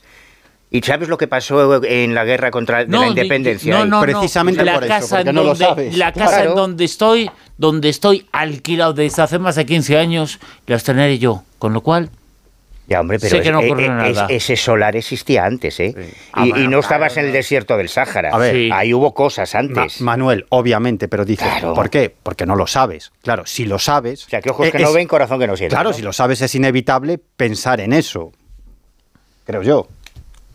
Yo por lo menos pensaría en eso. Tendría una sensación que a lo mejor, oye, se pasa con el paso del tiempo. Por eso te digo, yo haría, acabó, yo haría pero- esa limpieza por lo menos a lo mejor para tener esa cosa de, de- de temor o ahí de duda, dices, pues mira, lo dejo tal, aunque a lo mejor dices eh, otras personas, eso es una tontería. Bueno, pues a lo mejor eh, a mí en ese momento pues me da tranquilidad. Ahora nos vamos, eh, cambiamos eh, de tercio. Hemos estado en el metaverso, hemos estado en casas en donde ha ocurrido cosas y nos vamos ahora a Calakmul, uno de los lugares en mayas eh, por excelencia. Siguen descubriéndose cosas. Imagínate, imagínate si estamos hablando qué ocurrió en determinados momentos, pues aquí a saber, a saber. Bueno, el asunto es que eh, están muy contentos porque es cierto que esta zona pues ya más o menos se, se conoce. Son eh, 95 kilómetros de reserva privada, de la reserva de la biosfera de Calatmul. Pero claro, eh, se tiene eh, conocimiento de las prospecciones arqueológicas que se hicieron en, en un primer momento, en las décadas de 1980 y 1990, por William Folland de la Universidad Autónoma de Campeche, en unión con Ramón Carrasco Barjas del INAT, que es el Instituto Nacional de Antropología e Historia de, de México. Bueno, pues eh, se sabe que esta zona era una zona muy especial, que, que, mm, era una ciudad muy importante, que era una antigua ciudad de Maya, ahora vamos a decir más o menos los datos, porque esta ciudad, Calatmul, es eh, de la dinastía Canul, y la tienen ubicada entre el 635 y 850 después de Cristo. Y Canul quiere decir serpiente. ¿Y qué pasa? Pues que estaba totalmente eh, oculta, bajo tierra, bajo la selva, totalmente oculta. ¿Qué es lo que ha pasado ahora? Pues que han conseguido, a través de un sobrevuelo con un equipo líder, que es la detección con luz láser, y ahí lo que han descubierto es algo que más o menos ya se imaginaban, pero que les ha llenado de alegría. Porque han detectado gran cantidad de templos, palacios, complejos de habitaciones, terrazas, canales, todo, como estoy comentando, que está en esta ciudad, está eh, oculto eh, en la selva y eh, se está en el estado de, Campeche. Eh, ¿Qué era lo que, lo que ellos eh, pensaban? Pues que a lo mejor igual habría menos. El caso es que lo que han detectado les, les ha llenado de tanta satisfacción porque han confirmado eso que estamos diciendo, que incluso esos identificación de conjunto de residenciales, que ellos lo llaman apartamentos, no sé por qué lo identifican así, que dicen que están compuestos más o menos por unas 60 estructuras individuales, pues que claro, que eran como muchísimas eh, familias, era una zona que estaba muy, muy extendida, que era un, un, grupo muy, muy grande el que estaba ahí asentado y, y que, que, era una de las urbes mayas más grandes de América, que tenía numerosos templos santuarios, que tenía posibles mercados y, y bueno, pues eh, que le coloca como una de las ciudades más, más importantes. Ya lo tenían incluso el, el, propio patrimonio mundial de la Organización de las Naciones Unidas lo tenía ya clasificado como, como inscrito, como algo muy importante, pero ahora lo que yo no sé es si lo que quieren hacer, una vez que ya han diseñado ese mapa, que antes lo tenían más o menos arqueológicamente ubicado, ahora como con el láser ya saben dónde tienen que excavar, si van a coger y van a extraer, van a limpiar la selva y van a ir, pues un poco lo que hemos estado hablando eh, antes. Si consiguen sacar toda esa estructura, pues imaginaros, también sería otro reclamo, como siempre hablamos, para que la gente lo visite, y si pueden hacer una reconstrucción virtual, pues ya sería, vamos, la... Lo, visita en el metaverso. Pero luego hay una cosa, hay una cosa que hay que tener mucho cuidado, ¿vale? Y os digo por qué. Porque resulta que en esta zona se ha descubierto, y lo han confirmado desde el 25 de octubre, que hay gran concentración de mercurio, que ya en otras ocasiones yo no sé por qué, si es que a lo mejor por los materiales o algo que utilizaran, pero en diferentes em, yacimientos arqueológicos mayas han eh, constatado que hay concentración de mercurio y eso es tóxico. Entonces, fijaros que incluso estando ahí bajo tierra y con la selva se ha, se ha mantenido.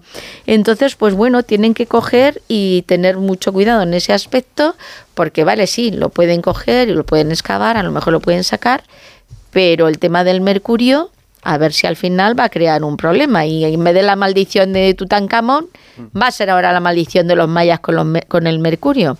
Entonces, pues bueno, el dato es muy importante. La ciudad, las ruinas de Calatmul también son muy importantes. Lo que han detectado, desde luego, confirma todo lo que se sabía pero tiene esta pega de la concentración de mercurio. Bueno, pues eh, Miguel, vamos a seguir discutiendo, pero ahora vamos a discutir de reencarnación a partir de la información que nos vas a contar. Pues sí, es eh, un caso que, que ha publicado la prensa en, Estados Unidos y del que se han hecho eco incluso algunos programas de televisión, es el caso de un niño de 5 años de Cincinnati, de Ohio, en, Estados Unidos, de nombre Luke Ruckman, y, y este pequeño asegura que anteriormente se llamaba Pan, es decir, Pamela, y era una mujer afroamericana, y empezó a hablar de su vida anterior y de Pan cuando tenía solamente dos años. La familia se extrañaba mucho de que hablara de, una mujer, eh, de una mujer de, de, piel oscura, una mujer afroamericana de nombre Pan, cuando en la familia no conocían a nadie ni, ni por ese nombre ni con esas características. ¿no? Y finalmente, algún tiempo después, cuando ya era un poquito más mayor, Luke explicó a, su familia que, bueno, esa pan de la que hablaba en realidad había sido él anteriormente. Entonces él dice... ¿Cuándo lo confirmó? ¿Con qué edad?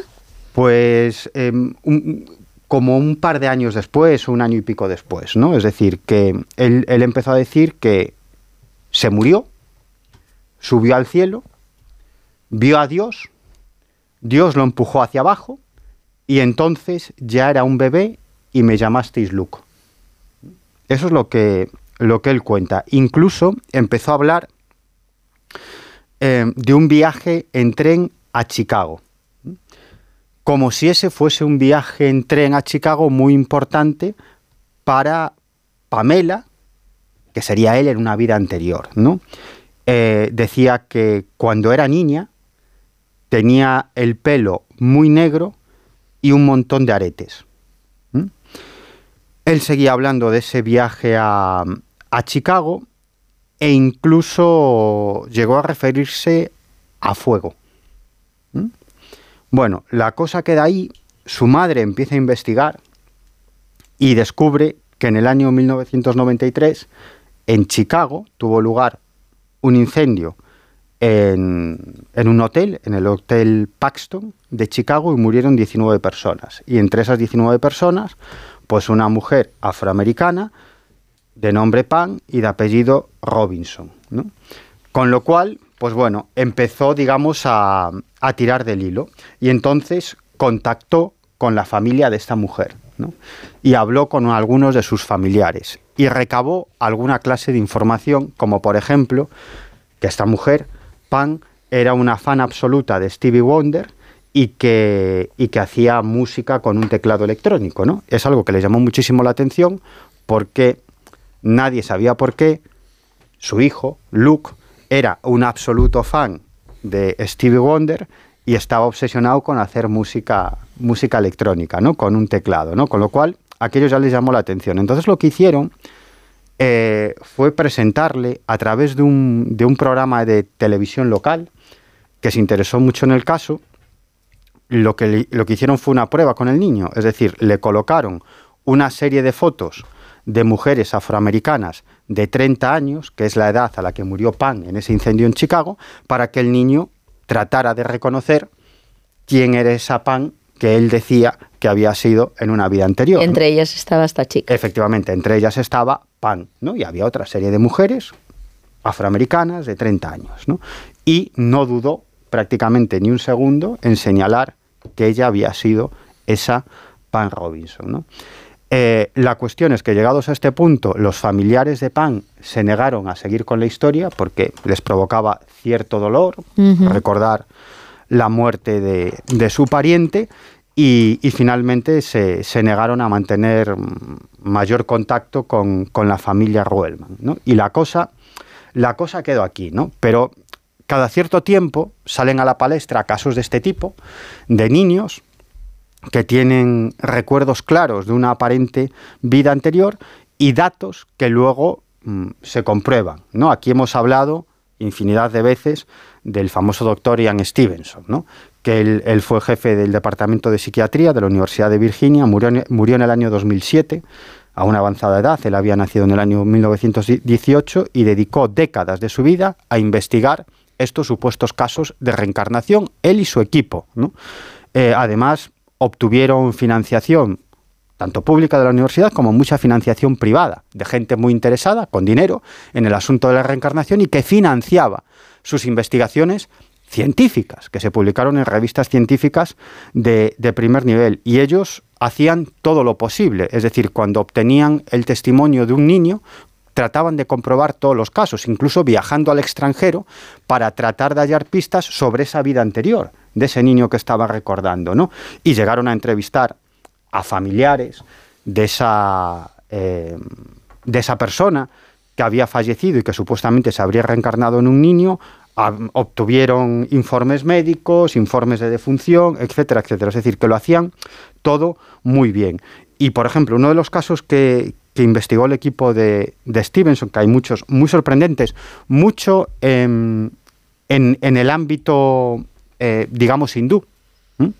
Es decir, en países con una tradición hindú, porque allí la cuestión de la reencarnación está plenamente aceptada. Por lo tanto, un niño que empieza a hablar de esa historia, es decir, los padres no le dicen niño cállate, sino que lo ven como algo normal e incluso lo fomentan. ¿no? Por lo tanto, era mucho más fácil acceder a casos en entornos donde el, asunto de la reencarnación estaba bien visto, pero ellos investigaron muchos, muchos casos en el ámbito occidental. Por ejemplo, el caso de un niño francés que cuando comenzó a hablar empezó a decir que en una vida pasada lo habían matado de dos tiros en la cabeza. ¿no? Y que él había sido otra persona y que lo habían matado de dos tiros en la cabeza, precisamente le habían disparado donde tenía dos marcas de nacimiento en la cabeza. ¿no? Cuando ya empezó a hablar un poco más, dijo que lo mataron en esa vida anterior durante una partida de cartas con dos hombres, que uno lo acusó de hacer trampas, empezaron a enzarzarse una pelea y uno sacó una pistola y le, y le, y le pegó dos tiros. ¿no? Incluso dio los nombres propios de los asesinos, los nombres de sus padres en una vida anterior, el nombre de su hermana y el nombre de una amiga íntima, e incluso la localidad en la que había vivido una localidad extraña que sus padres no conocían. Además, el niño se resistía bastante a aprender francés y decía unas palabras en un idioma muy raro que sus padres no entendían. Y le encantaba el arroz y el curry. Y además, tenía una gran agilidad para subirse a los árboles. ¿no? Es decir, no hacía más que subirse a los árboles y tenía una gran habilidad para hacerlo. Y cuando sus padres le preguntaban, decía que, que, en esa vida anterior había sido recolector de cocos. Bueno, esta historia finalmente llega a un colaborador del equipo de Stevenson, con lo cual Stevenson y su gente se van a entrevistar a este niño. Recaban toda la información y descubren que esas palabras raras que decía el, niño era cingalés. y que la población a la que se refería era un pequeño pueblo de Sri Lanka. Entonces Stevenson y dos de su equipo viajan con toda esa información a esta localidad de Sri Lanka y efectivamente recaban la historia de un recolector de cocos que había fallecido asesinado de dos tiros después de en medio de, un juego de naipes, de un juego de una timba. De, de una timba de cartas e incluso hablaron con los familiares de esa persona fallecida y efectivamente el niño había acertado en el nombre de los padres, en el nombre de la hermana e incluso en el nombre de esa amiga íntima, ¿no? Bueno, por lo tanto, explicaciones no tiene por qué ser la existencia de, de, la reencarnación y de vidas anteriores, ¿no? De hecho, se han presentado toda una serie de posibles explicaciones alternativas, como puede ser, por ejemplo, la memoria genética, ¿no? Que de algún modo pues pueda salir esa información. Lo que pasa es que, desde el punto de vista genético, podamos recordar existencias pasadas de ancestros o incluso de gente que tiene algún tipo de vinculación genética con nuestros antepasados, etcétera. Es decir, se han propuesto muchísimas cuestiones, incluso mm, eh, vinculadas con los fenómenos paranormales, con la telepatía o con cuestiones similares, ¿no?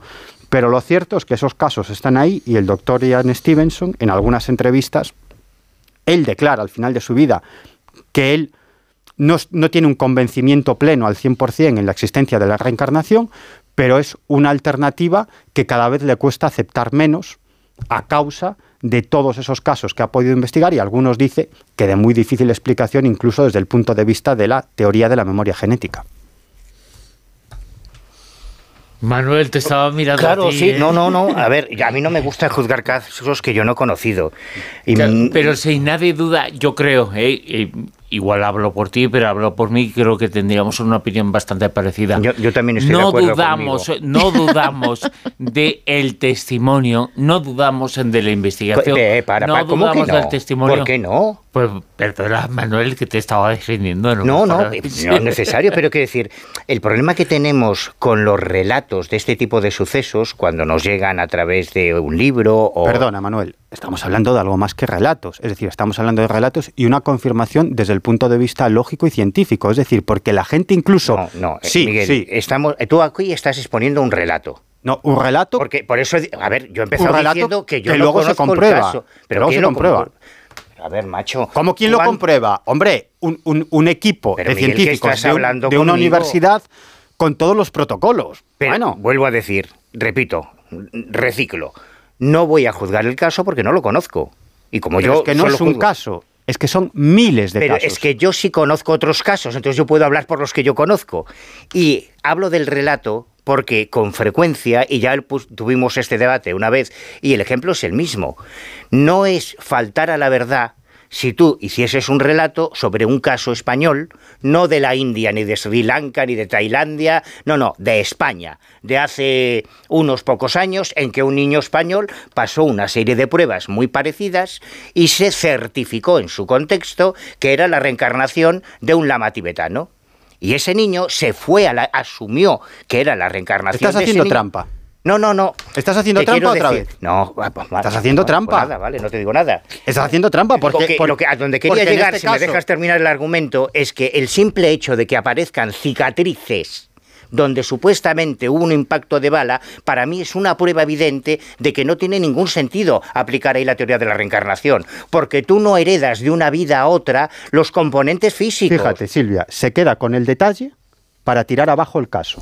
O sea, se queda con un detalle Pero tú escuchas lo que digo. que, que es probablemente el menos importante de toda esta Quítate, historia. quítate los auriculares, de toda esta quítate los auriculares para- y escucha lo que te para estoy tirar diciendo. abajo el caso. O A sea, ver, eh, Mado, ¿qué Miguel, dices? Miguel, No, es eso ha quedado, eso de fíjate Silvia ha quedado, mira mamá. que- No, pero es que- castígame, es que- castígame, no, ponme de cara a la no, pared, eh, no, pero la diferencia entre el que los me estaba casos contando es el que caso, de- del lama, que, los, caso- que Pero los si- padres eran budistas, llegaron allí. Es que a eso voy. llegaron Dime qué eran los- padres de este chaval. Y sus abuelos, y la cuidadora. ¿Tú sabes cuántos casos hay documentados y que, en los y que libros? llegaron médicos? allí los lamas, ¿no? Los lamas le pusieron cuatro cosas delante y le dijeron, a ver, ¿quién utilizaba el...? Pero, pero si, si Pues había, caso que estaban pero si había sido una revelación y ya los lamas daban por hecho que él era la reencarnación. Es decir, pues a eso que- me refiero. Pero que no estamos Miguel, hablando de lo que mismo. cuando tú profundizas No en un estamos caso, hablando cuando de lo no te mismo. quedas con la exposición Estás haciendo libro- trampa. Bueno, Como, como muchas veces. Claro, pero es que esta es la realidad. Tú te co- eh, claro, ahora si te, si te empiezo a poner casos me vas a decir, no, no, ese no me vale, ese no me vale. ¿Cuántos casos hay reconocidos, en lo que llamamos misterios zombies, que aparecen una y otra vez en los libros de, de misterio, en los programas, en los documentales, y que sabemos que son un fraude? ¿Por qué? Porque los hemos investigado sobre el terreno hasta el fondo. Y hay Claro, otros fija- que son fijaros, auténticos, fijaros. claro. Ahora lo que está. Pero si eso está bien. Eso pues, es lo que estoy diciendo. claro. Yo no puedo juzgar un caso, me dice Bruno. ¿Qué opinas? No opino. Claro. ¿Puedes juzgar una un investigación no científica? ¿Puedes juzgar una investigación científica que se publica en una revista científica? ¿Sí o no? Si no la has investigado Claro, tú, no. evidentemente. Si no la has investigado Uri- tú, no. ¿Es lo que me estás diciendo? Uri Geller. Yo puedo opinar de Uri Geller. Uri Geller salió publicado en Nature. Pero contéstame- Yo, si te doy una opinión sobre Uri Geller, te hablo de lo que yo sé. Ah, o sea, que si no la has hecho tú, no tienes opinión. Claro, es que ¿Me hay estás mucha, diciendo eso? Hay Es que, mucha Miguel, gente que no también estoy de- diciendo eso. denosta a No, Uri me Geller, creo ¿eh? nada. Ah, bueno, pues no. vale, Pero pues vale. O sea, todo que lo que se sabe de de ciencia, Sé cómo de historia, ¿qué de se está publicando filosofía, sobre el tema de antropología. Venga, De uno en uno, vale, de Como uno en Manuel uno. No lo ha investigado. De uno en claro, tío, no soy un hombre de fe, porque... Pero, a ver, me estás diciendo si ¿Pero me lo creo fe? yo. Pues no me lo creo, tío, no A me lo creo. Pero, si no es cuestión de creer, si no es cuestión de creer, hay cuestiones científicas que están plenamente Pero ¿cuál demostradas. es la cuestión científica? Que el niño tiene dos cicatrices en la cabeza y te cuenta Otra que nació en Sri con el Lanka. detalle para tirar abajo el caso. Pero con el ¿cuál es la investigación científica para tirar abajo que te dijo caso? que le mataron en No, una pelea? Si no lo ha Tiempo. investigado Manuel Carballal, no existe. Tiempo. Hombre, por favor. Tiempo. No existe la historia de la humanidad, no existe la historia de Yo- la ciencia. yo Como tú no lo has investigado, Claro. ya no vale la pena. Ya, Pero- ya, Mira, ¿Cuál ver, es a la ver. pregunta? Tiempo. Venga, vamos a va a Amado, opinar cuéntanos. Amado, cuéntanos. Venga, dinos. Hermanos, haya paz, oremos. Lo primero. Oremos, no, no me fastidies.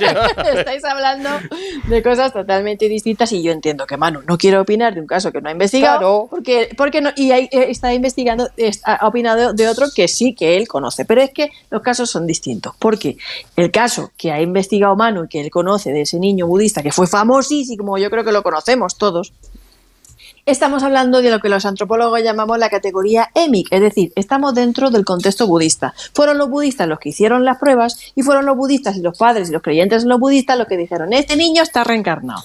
El caso que está comentando Miguel, que son las investigaciones de Ian Stevenson y Jim Tucker, basadas en cientos de casos de investigaciones, se utilizaron, eh, se hicieron usando el método científico y en lo que los antropólogos llamamos categoría ética, es decir, no es el creyente en la reencarnación o el hindú el que está diciendo lo que está diciendo, sino que es un observador externo, en este caso no científicos, los que están haciendo una categorización analítica, ética, de lo que es ese sistema y lo que son esos relatos y lo que son esas narrativas. Y aplican un método de investigación para evitar sesgos, para esto, para lo otro, lo de más allá.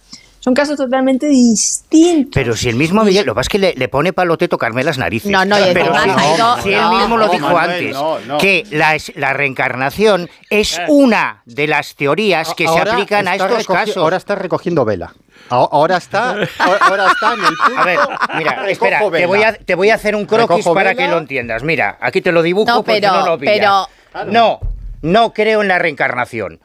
Tú me acabas Pero de si decir, yo tampoco- el pero si yo- mismo Stevens en, en sus últimos tiempos dijo, yo cada vez me cuesta menos creer. No afirmaba que la reencarnación existiese. Pero si yo tampoco Es la lo trampa afirmo. que- Pero si nadie lo afirma. Así es una Entonces, ¿qué rareza. coño estamos discutiendo? Pues un caso muy interesante y Claro. que nos podemos Va- plantear vamos cuál es a la ver, ha explica- dicho lo vamos contrario. a ver, vamos a ver, cuál es la eh, explicación. eh, Manuel, Claro. tú imagínate, imagínate que conoces a un niño, ¿vale? Sí. Un niño que no le conoces de nada y de repente te llega ese caso y te comenta pues algo similar como te ha dicho él. Yo re- recuerdo, eh, yo qué sé, eh, de una persona que era hindú, no, hindú no, porque entonces no vamos a reencarnación, Te lo que, pongo que más era, fácil, que era galés, que era galés, Hace que era dos, galés. meses, hace dos meses estuve con un chaval que cree que es la reencarnación de una de las víctimas del 11S. Ya no te hablo de la India ni de tu No, no, pero no de mayor, estamos hablando de pequeño. No vale, no, no, no. Esto tiene que ser. Y niños que hablaban un idioma que no habían estudiado. Ya, pero no puede ser una persona mayor. tiene que ser un niño pequeño que no está supuestamente mediatizado en ciertas cosas. Y las está comparando con las investigaciones de décadas de Ian Stevenson y todo eso. No, o sea, lo que voy. Y tú te pones a investigarlo. Espera. Si nadie está negando los casos, Miguel, no te obceques. Claro, tú te pones. No te obceques. Es como el tema ovni. Yo no te niego los qué discutimos? Entonces de qué discutimos? No tengo ni puta idea. Tú sabrás de qué No, sabrás tú que me has llevado la contraria. Escúchame. Pero si yo estaba respondiéndole a Bruno, ¿para qué me preguntas? ¿De qué la culpa, Pero si tú lo que has hecho es poner en duda el caso. A ver, si no me has dejado terminar. ¿Cómo voy a poner en duda el caso Pero si no hemos discutido sobre la existencia de la reencarnación. Pero si yo lo que he dicho es que yo no puedo opinar de un caso que no conozco. Vale, sí, yo no. Manuel, la próxima vez. ¿Cómo que no puedes opinar de un caso que no conoces? Entonces no puedes opinar de la ufología, no puedes opinar de la antropología, no puedes opinar de la ciencia, no puedes opinar de. Hombre, no me Te voy a poner una respuesta que dice. No tiene sentido. ¿Para qué me preguntas si ya sabes cómo me pongo? Pues, por ejemplo, bueno, por eh, ejemplo. yo creo que básicamente es que ese tipo de casos, eh, lo que está diciendo Miguel, es que existen una serie de casos y lo que está confinando Manuel, en cierto modo, es que existen una serie de casos que no tiene que pueden tener muchas explicaciones diferentes y que cada caso, que este es el problema, no es una explicación obligatoria para esos en mi casos. opinión, en mi opinión. Pero es como cuando debatimos sobre los no Se sabe. Yo saco de la ecuación la hipótesis extraterrestre. Claro. Además de esa, hay muchas otras explicaciones y cada caso, que este es el puto problema que tenemos, que pretendemos que una explicación lo solucione todo.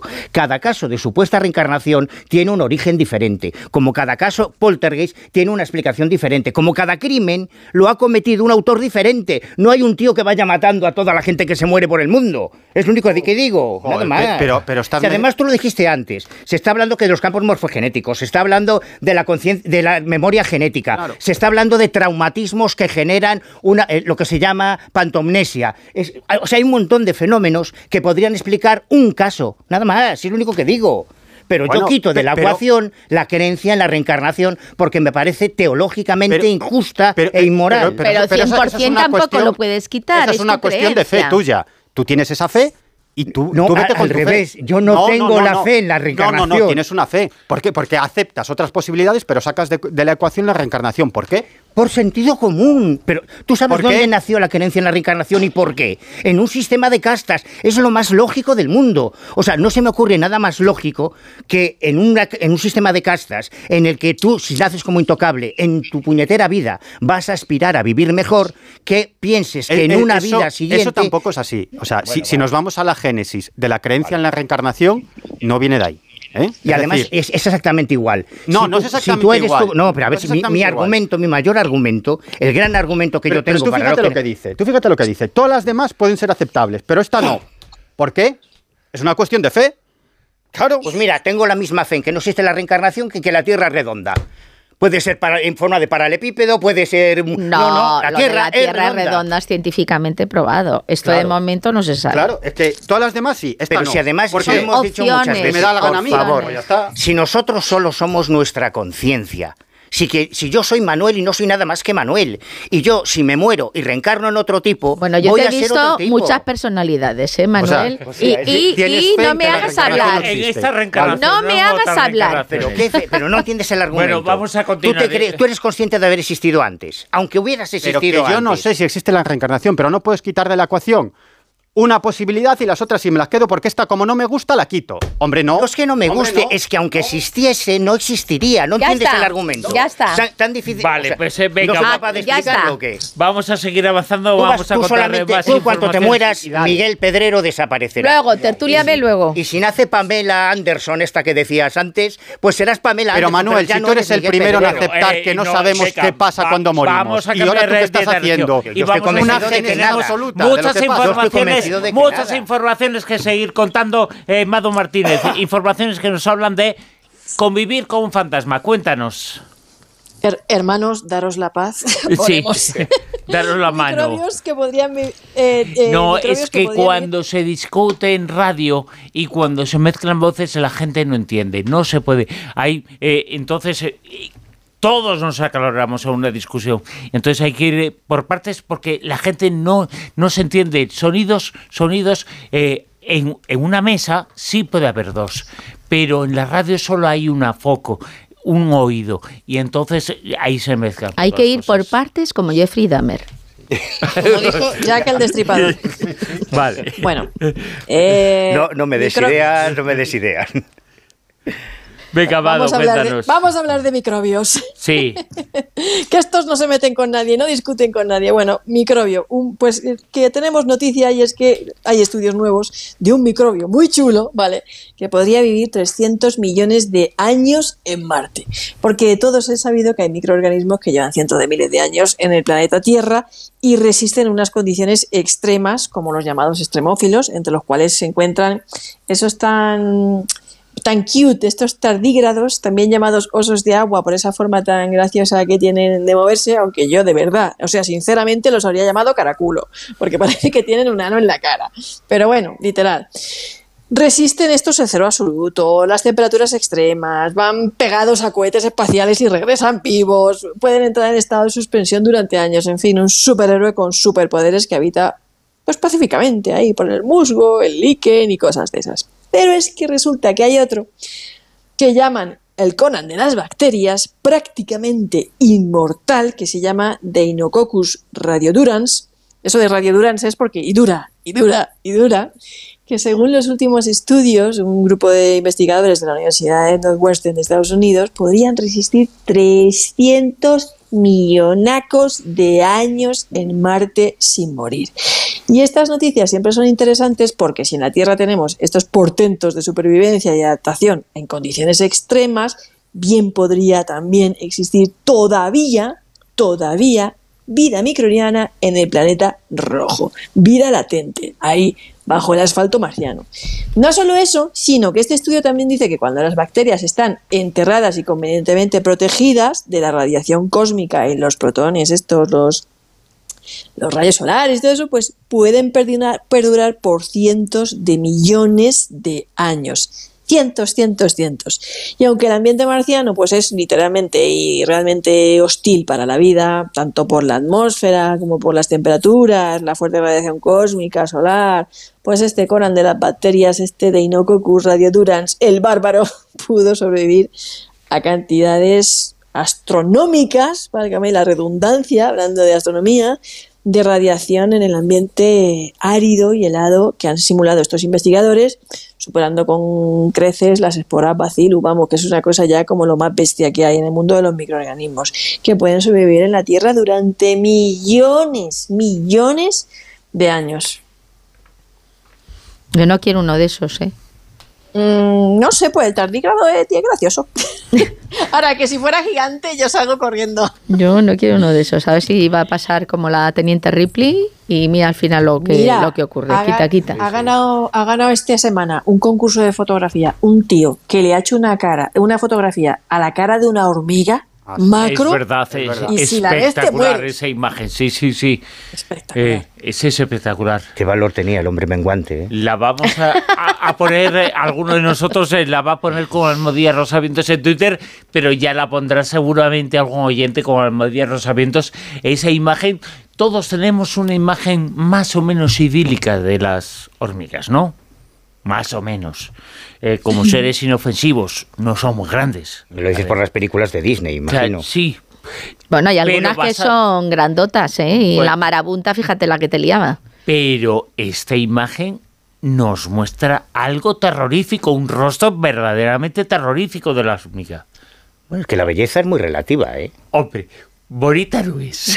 Hombre, parece la película Alien. Yo me la encuentro a de la mañana no en un callejón, ¿eh? Manu, y salgo corriendo. Pues, oye, no lo sé, no, no, lo sé. Tú hablas con los especialistas, con los biólogos que llevan toda su vida dedicándose a una especie y de repente te hablan de una oruga, ay, mira qué preciosa, qué ejemplar, qué... Oh, pues claro, no sé, macho, depende. Yo Pero de pequeñica, de pequeñica. La belleza es muy relativa, no lo sé. Bueno, pues... No lo sé. A mí las, las hormigas me parecen eh, uno de los de las especies más inquietante y más interesante. La verdad es que es una imagen, ahora la, vamos a buscar y la vamos a poner en Twitter, mientras eh, nos comentas una información que me parece interesante. Yo voy a poner un primer plano de la de Miguel Pedrero que da más miedo cuando se cabrea. más miedo que da más miedo la de la tortuga, de verdad. Eh, la tortuga no es la hormiga, no sé lo que estaba pensando. Eh, Manuel, cuéntanos algo sobre este algoritmo, sobre un algoritmo gracias al cual es un programa informático pues gracias al cual se pueden leer o se podrán leer en el futuro los pensamientos de alguien. Esto unido a tu metaverso, esto sí que da miedo y no la hormiga. Esto sí que da mucho miedo. Pues es un artículo que se acaba de publicar en la revista de, Science que está realizado por un equipo liderado por Alexander Erhon, un neurocientífico de la Universidad de Texas, que decía que si hace 20 años se le, explicase a cualquier neurocientífico lo que están consiguiendo, pensaría que era una cosa de ciencia ficción. Y es que hasta ahora ya hemos hablado en, varias ocasiones sobre los experimentos que se han hecho con la, implantación de electrodos en el cerebro para eh, leer, entre comillas, nuestros pensamientos o para influir en ellos. Pero en este artículo, publicado el pasado 29 de septiembre, lo que han hecho es sustituir la tecnología de los electrodos por la resonancia magnética funcional.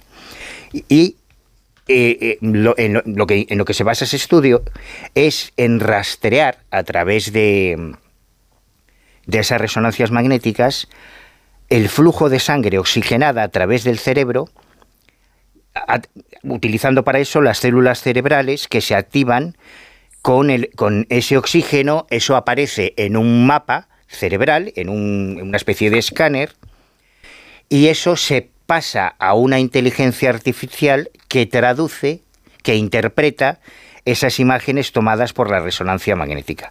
En un experimento que consistía en coger a tres personas, una mujer y dos hombres de entre 20 y 30 años, ponerles unos auriculares y hacerlos escuchar La Rosa de los Vientos o algún podcast similar. O sea, ellos estuvieron escuchando en total 16 horas de diferentes podcasts y programas de radio, seguro que estábamos ahí, pegándonos Miguel y yo en el podcast. Bueno, aquí sería muy fácil. Si nos escuchan a nosotros, iba a ser muy fácil porque la actividad cerebral iba a ser fácil de identificar. Entonces, les ponen durante 16 horas esos diferentes podcasts y programas de radio. Luego introducen eh, a través de un algoritmo en una computadora que llamaron el, el decodificador. Eh, joder, qué miedo. El que está viendo ahora mismo Manuel Carvajal la foto de la hormiga, del rostro de la hormiga. que sí, has flipado.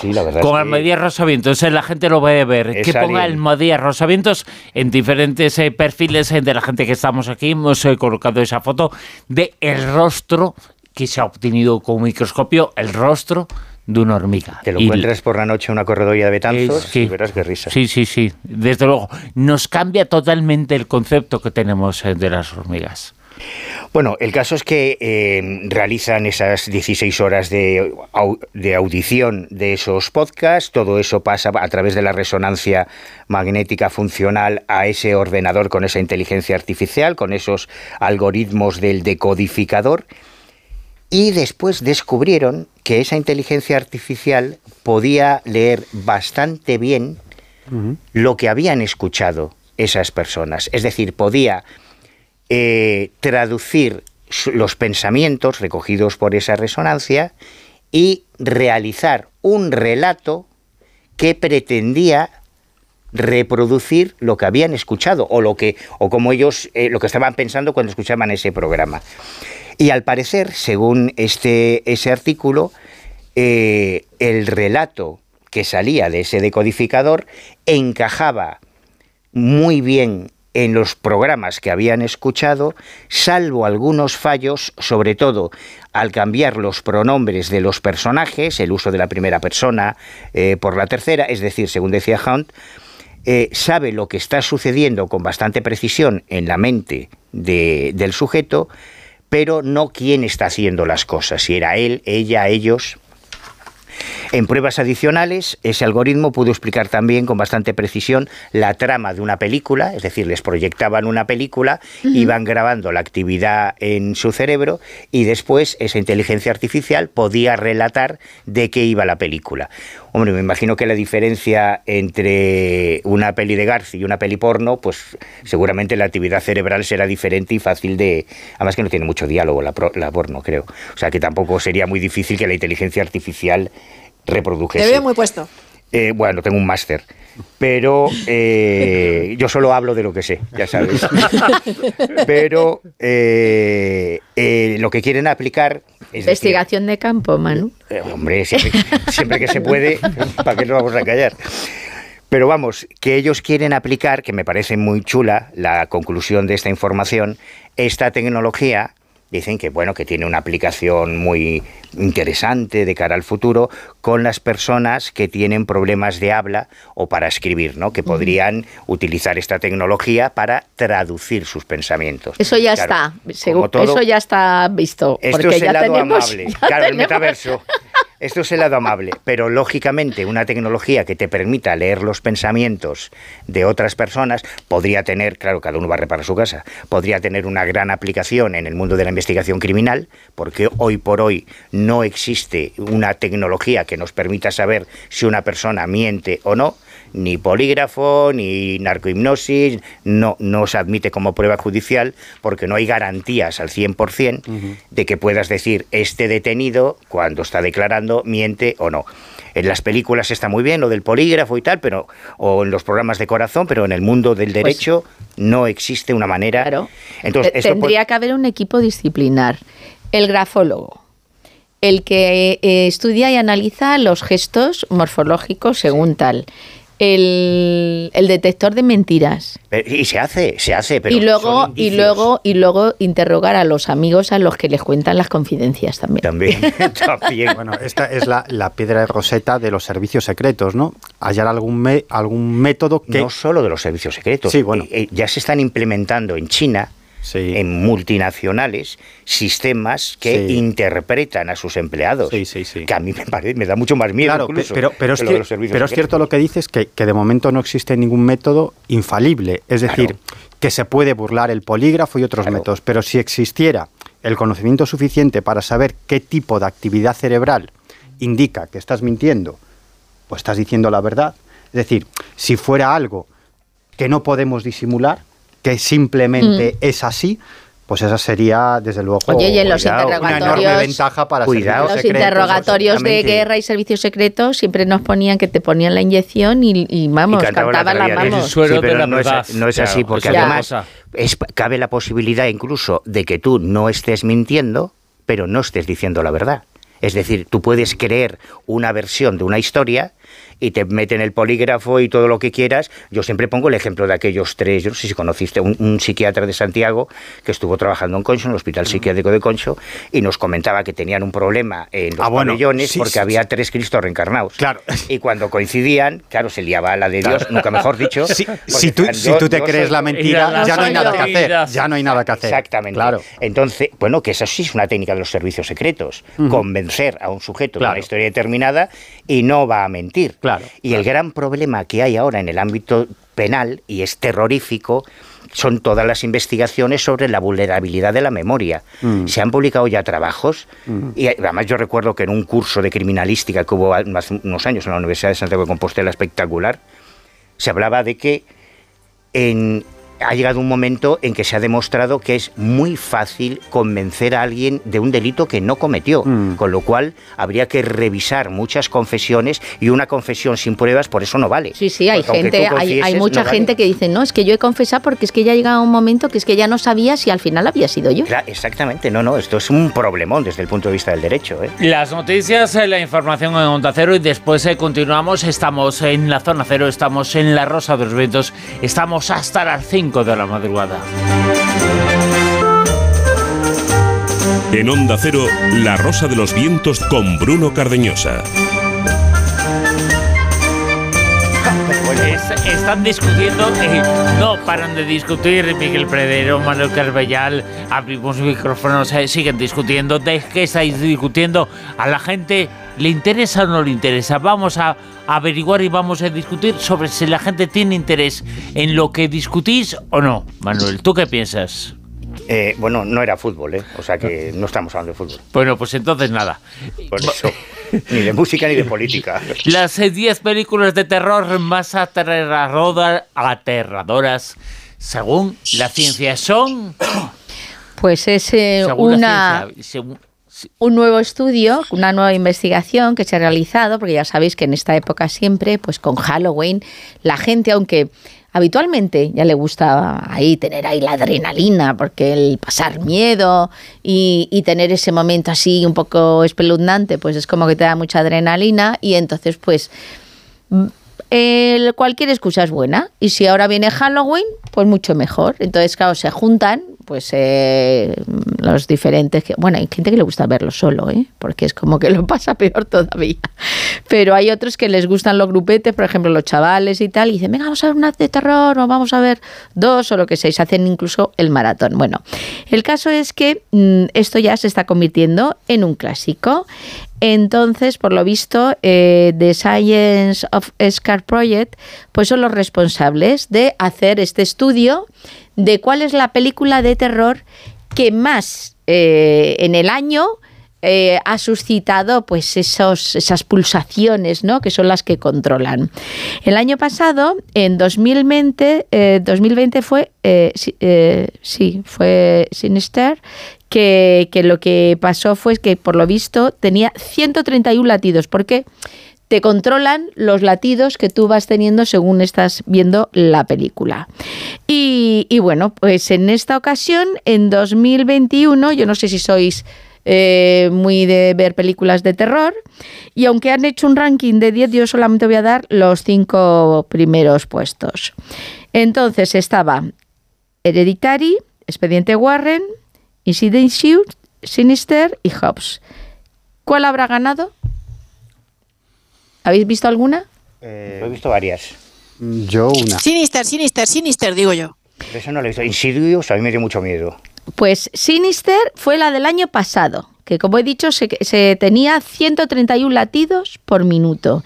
en, esta, en esta ocasión ha sido Hobbs que en realidad es por las que se ha visto, no es de 2022, ¿eh? es de 2021, ¿vale?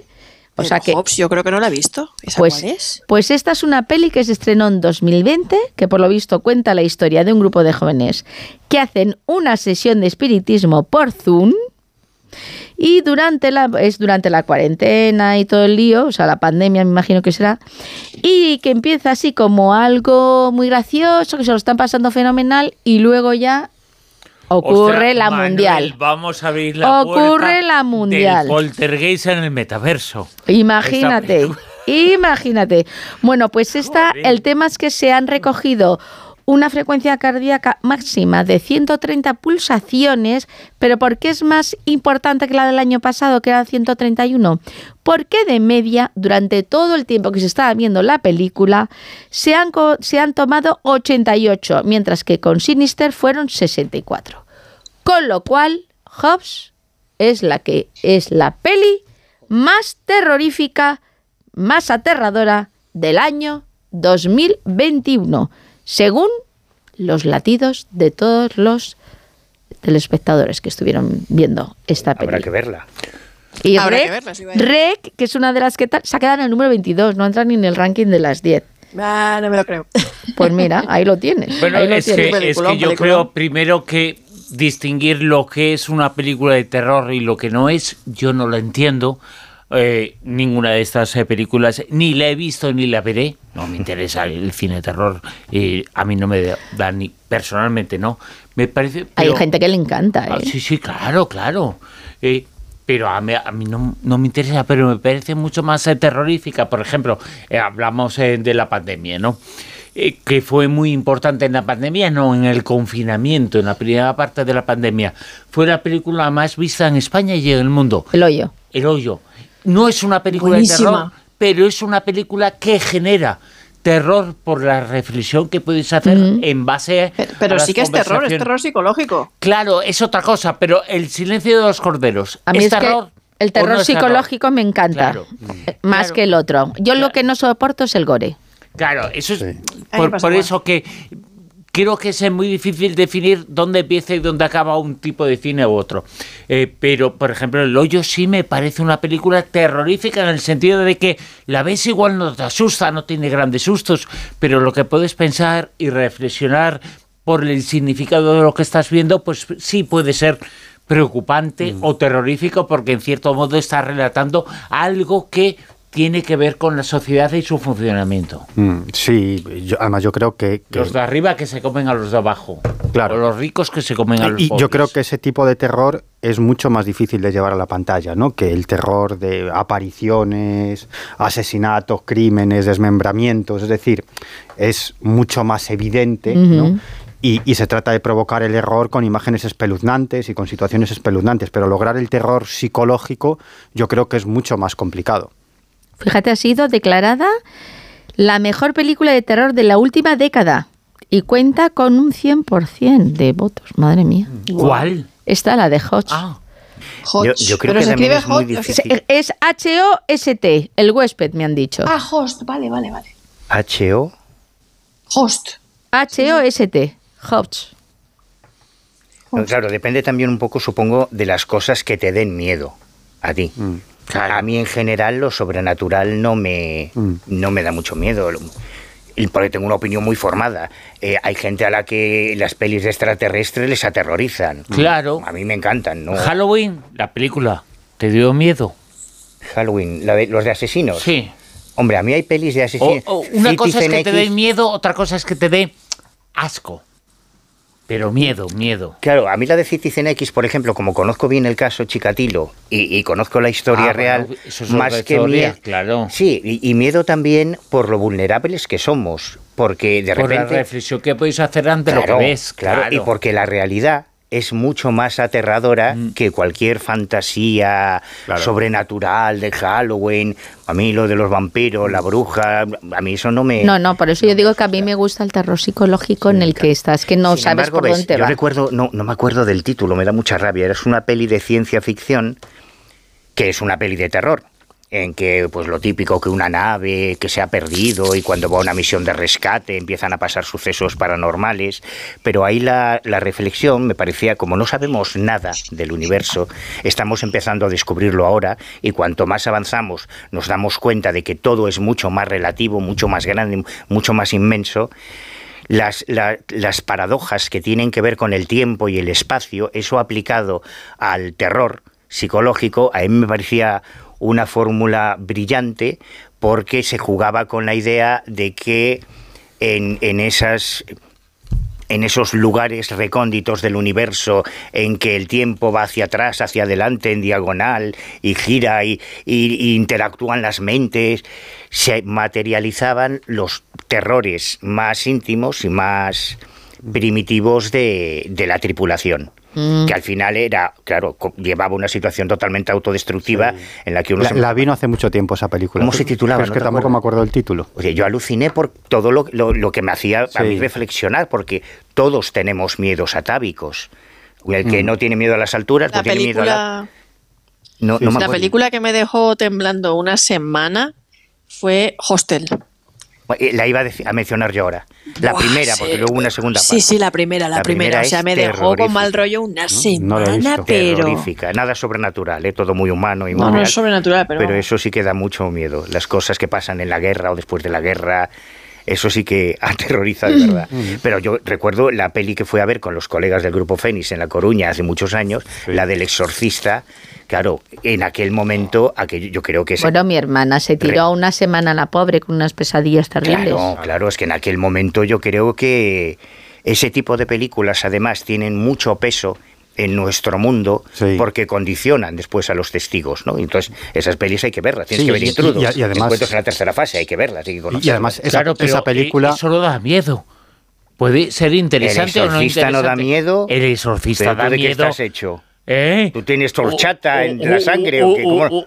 una tía de plástico que está dando vueltas en el cuello. Y te está un mal rollo. Escalera. Es una tontería de película. Por favor. esas no, no. A, mí sí, divertidas o no. A mí me, da parecen divertidas. A mí no me da. A mí, a mí, sí que me pareció. A mí me provoca risa. Cuando la vi, El Exorcista, bastante terrorífica. Además, es una ah, película que tiene mucho que ver con nuestros temas en el sentido de que esa, es, esa película... éramos muy jóvenes, claro. no lo mismo cuando pero, tienes 14, 15 años pero que fíjate, tienes 30. Esa, esa película Mira, estoy, tiene de, una estoy gran... de acuerdo con Sergio el técnico que dice que sois unos blandos.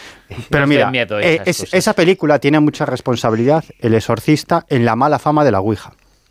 Es decir, toda, la tiene toda. Prácticamente toda. La tiene toda, claro. Sí, sí. A partir de esa película, digamos que en la cultura popular se empezó a extender la idea de que la Ouija era un método que abría puertas hacia mundos que no podemos controlar y que por esas puertas se pueden, eh, se pueden colar demonios, seres infernales, etcétera, etcétera. Es decir, que toda esa mala fama de la Ouija parte, como tú decías ahora, en gran medida de la película del exorcista. Y, vamos a empezar a discutir otra vez, te lo llevo al mismo argumento de antes. esa, esa, esa película alteró mucho el relato y nuestra percepción del fenómeno de la posesión diabólica. Y cuando íbamos a un caso, a investigar un caso de posesión diabólica, estábamos esperando que la niña se pusiera a levitar y echara mm, babas verdes. Es, y eso del maligno se llama. Es que de eso va la película. Y entonces tú te vas a los exorcismos, y te hablo de exorcismos católicos o protestantes, pero cristianos, y ves a un tío tirado en el suelo pegando gritos. Y, mira, mira, está hablando en lenguas. Otra prueba de reencarnación. Está hablando una lengua que no conoce, a Huachuwei, a Huachuwei. No, es arameo. Claro, nunca hay nadie que hable arameo ahí, ¿no? Dicen, no, es arameo, es griego antiguo. Siempre dice lo mismo. Oye, eh, vamos a seguir más informaciones y más noticias. Vamos a conocer... Es un, déjà vu esto. Eh, por ejemplo, Mado Martínez, eh, lo has mencionado, la noticia sobre vamos a hablar del pasado, porque hoy hemos hablado mucho en esta tertulia del futuro, del futuro, del metaverso, de las cosas que pueden pasar en el futuro, pero en el pasado y ahora se ha hecho presente gracias al descubrimiento de un martillo que, bueno, podemos entender, hay una relación con el martillo de Thor. Cuéntanos. Sí, bueno, es que eh, se ha encontrado. ¿Habéis visto, ah, primero de todo, ¿habéis visto el cómic? ¿O habéis, visto algo, sí. Sí, claro, claro.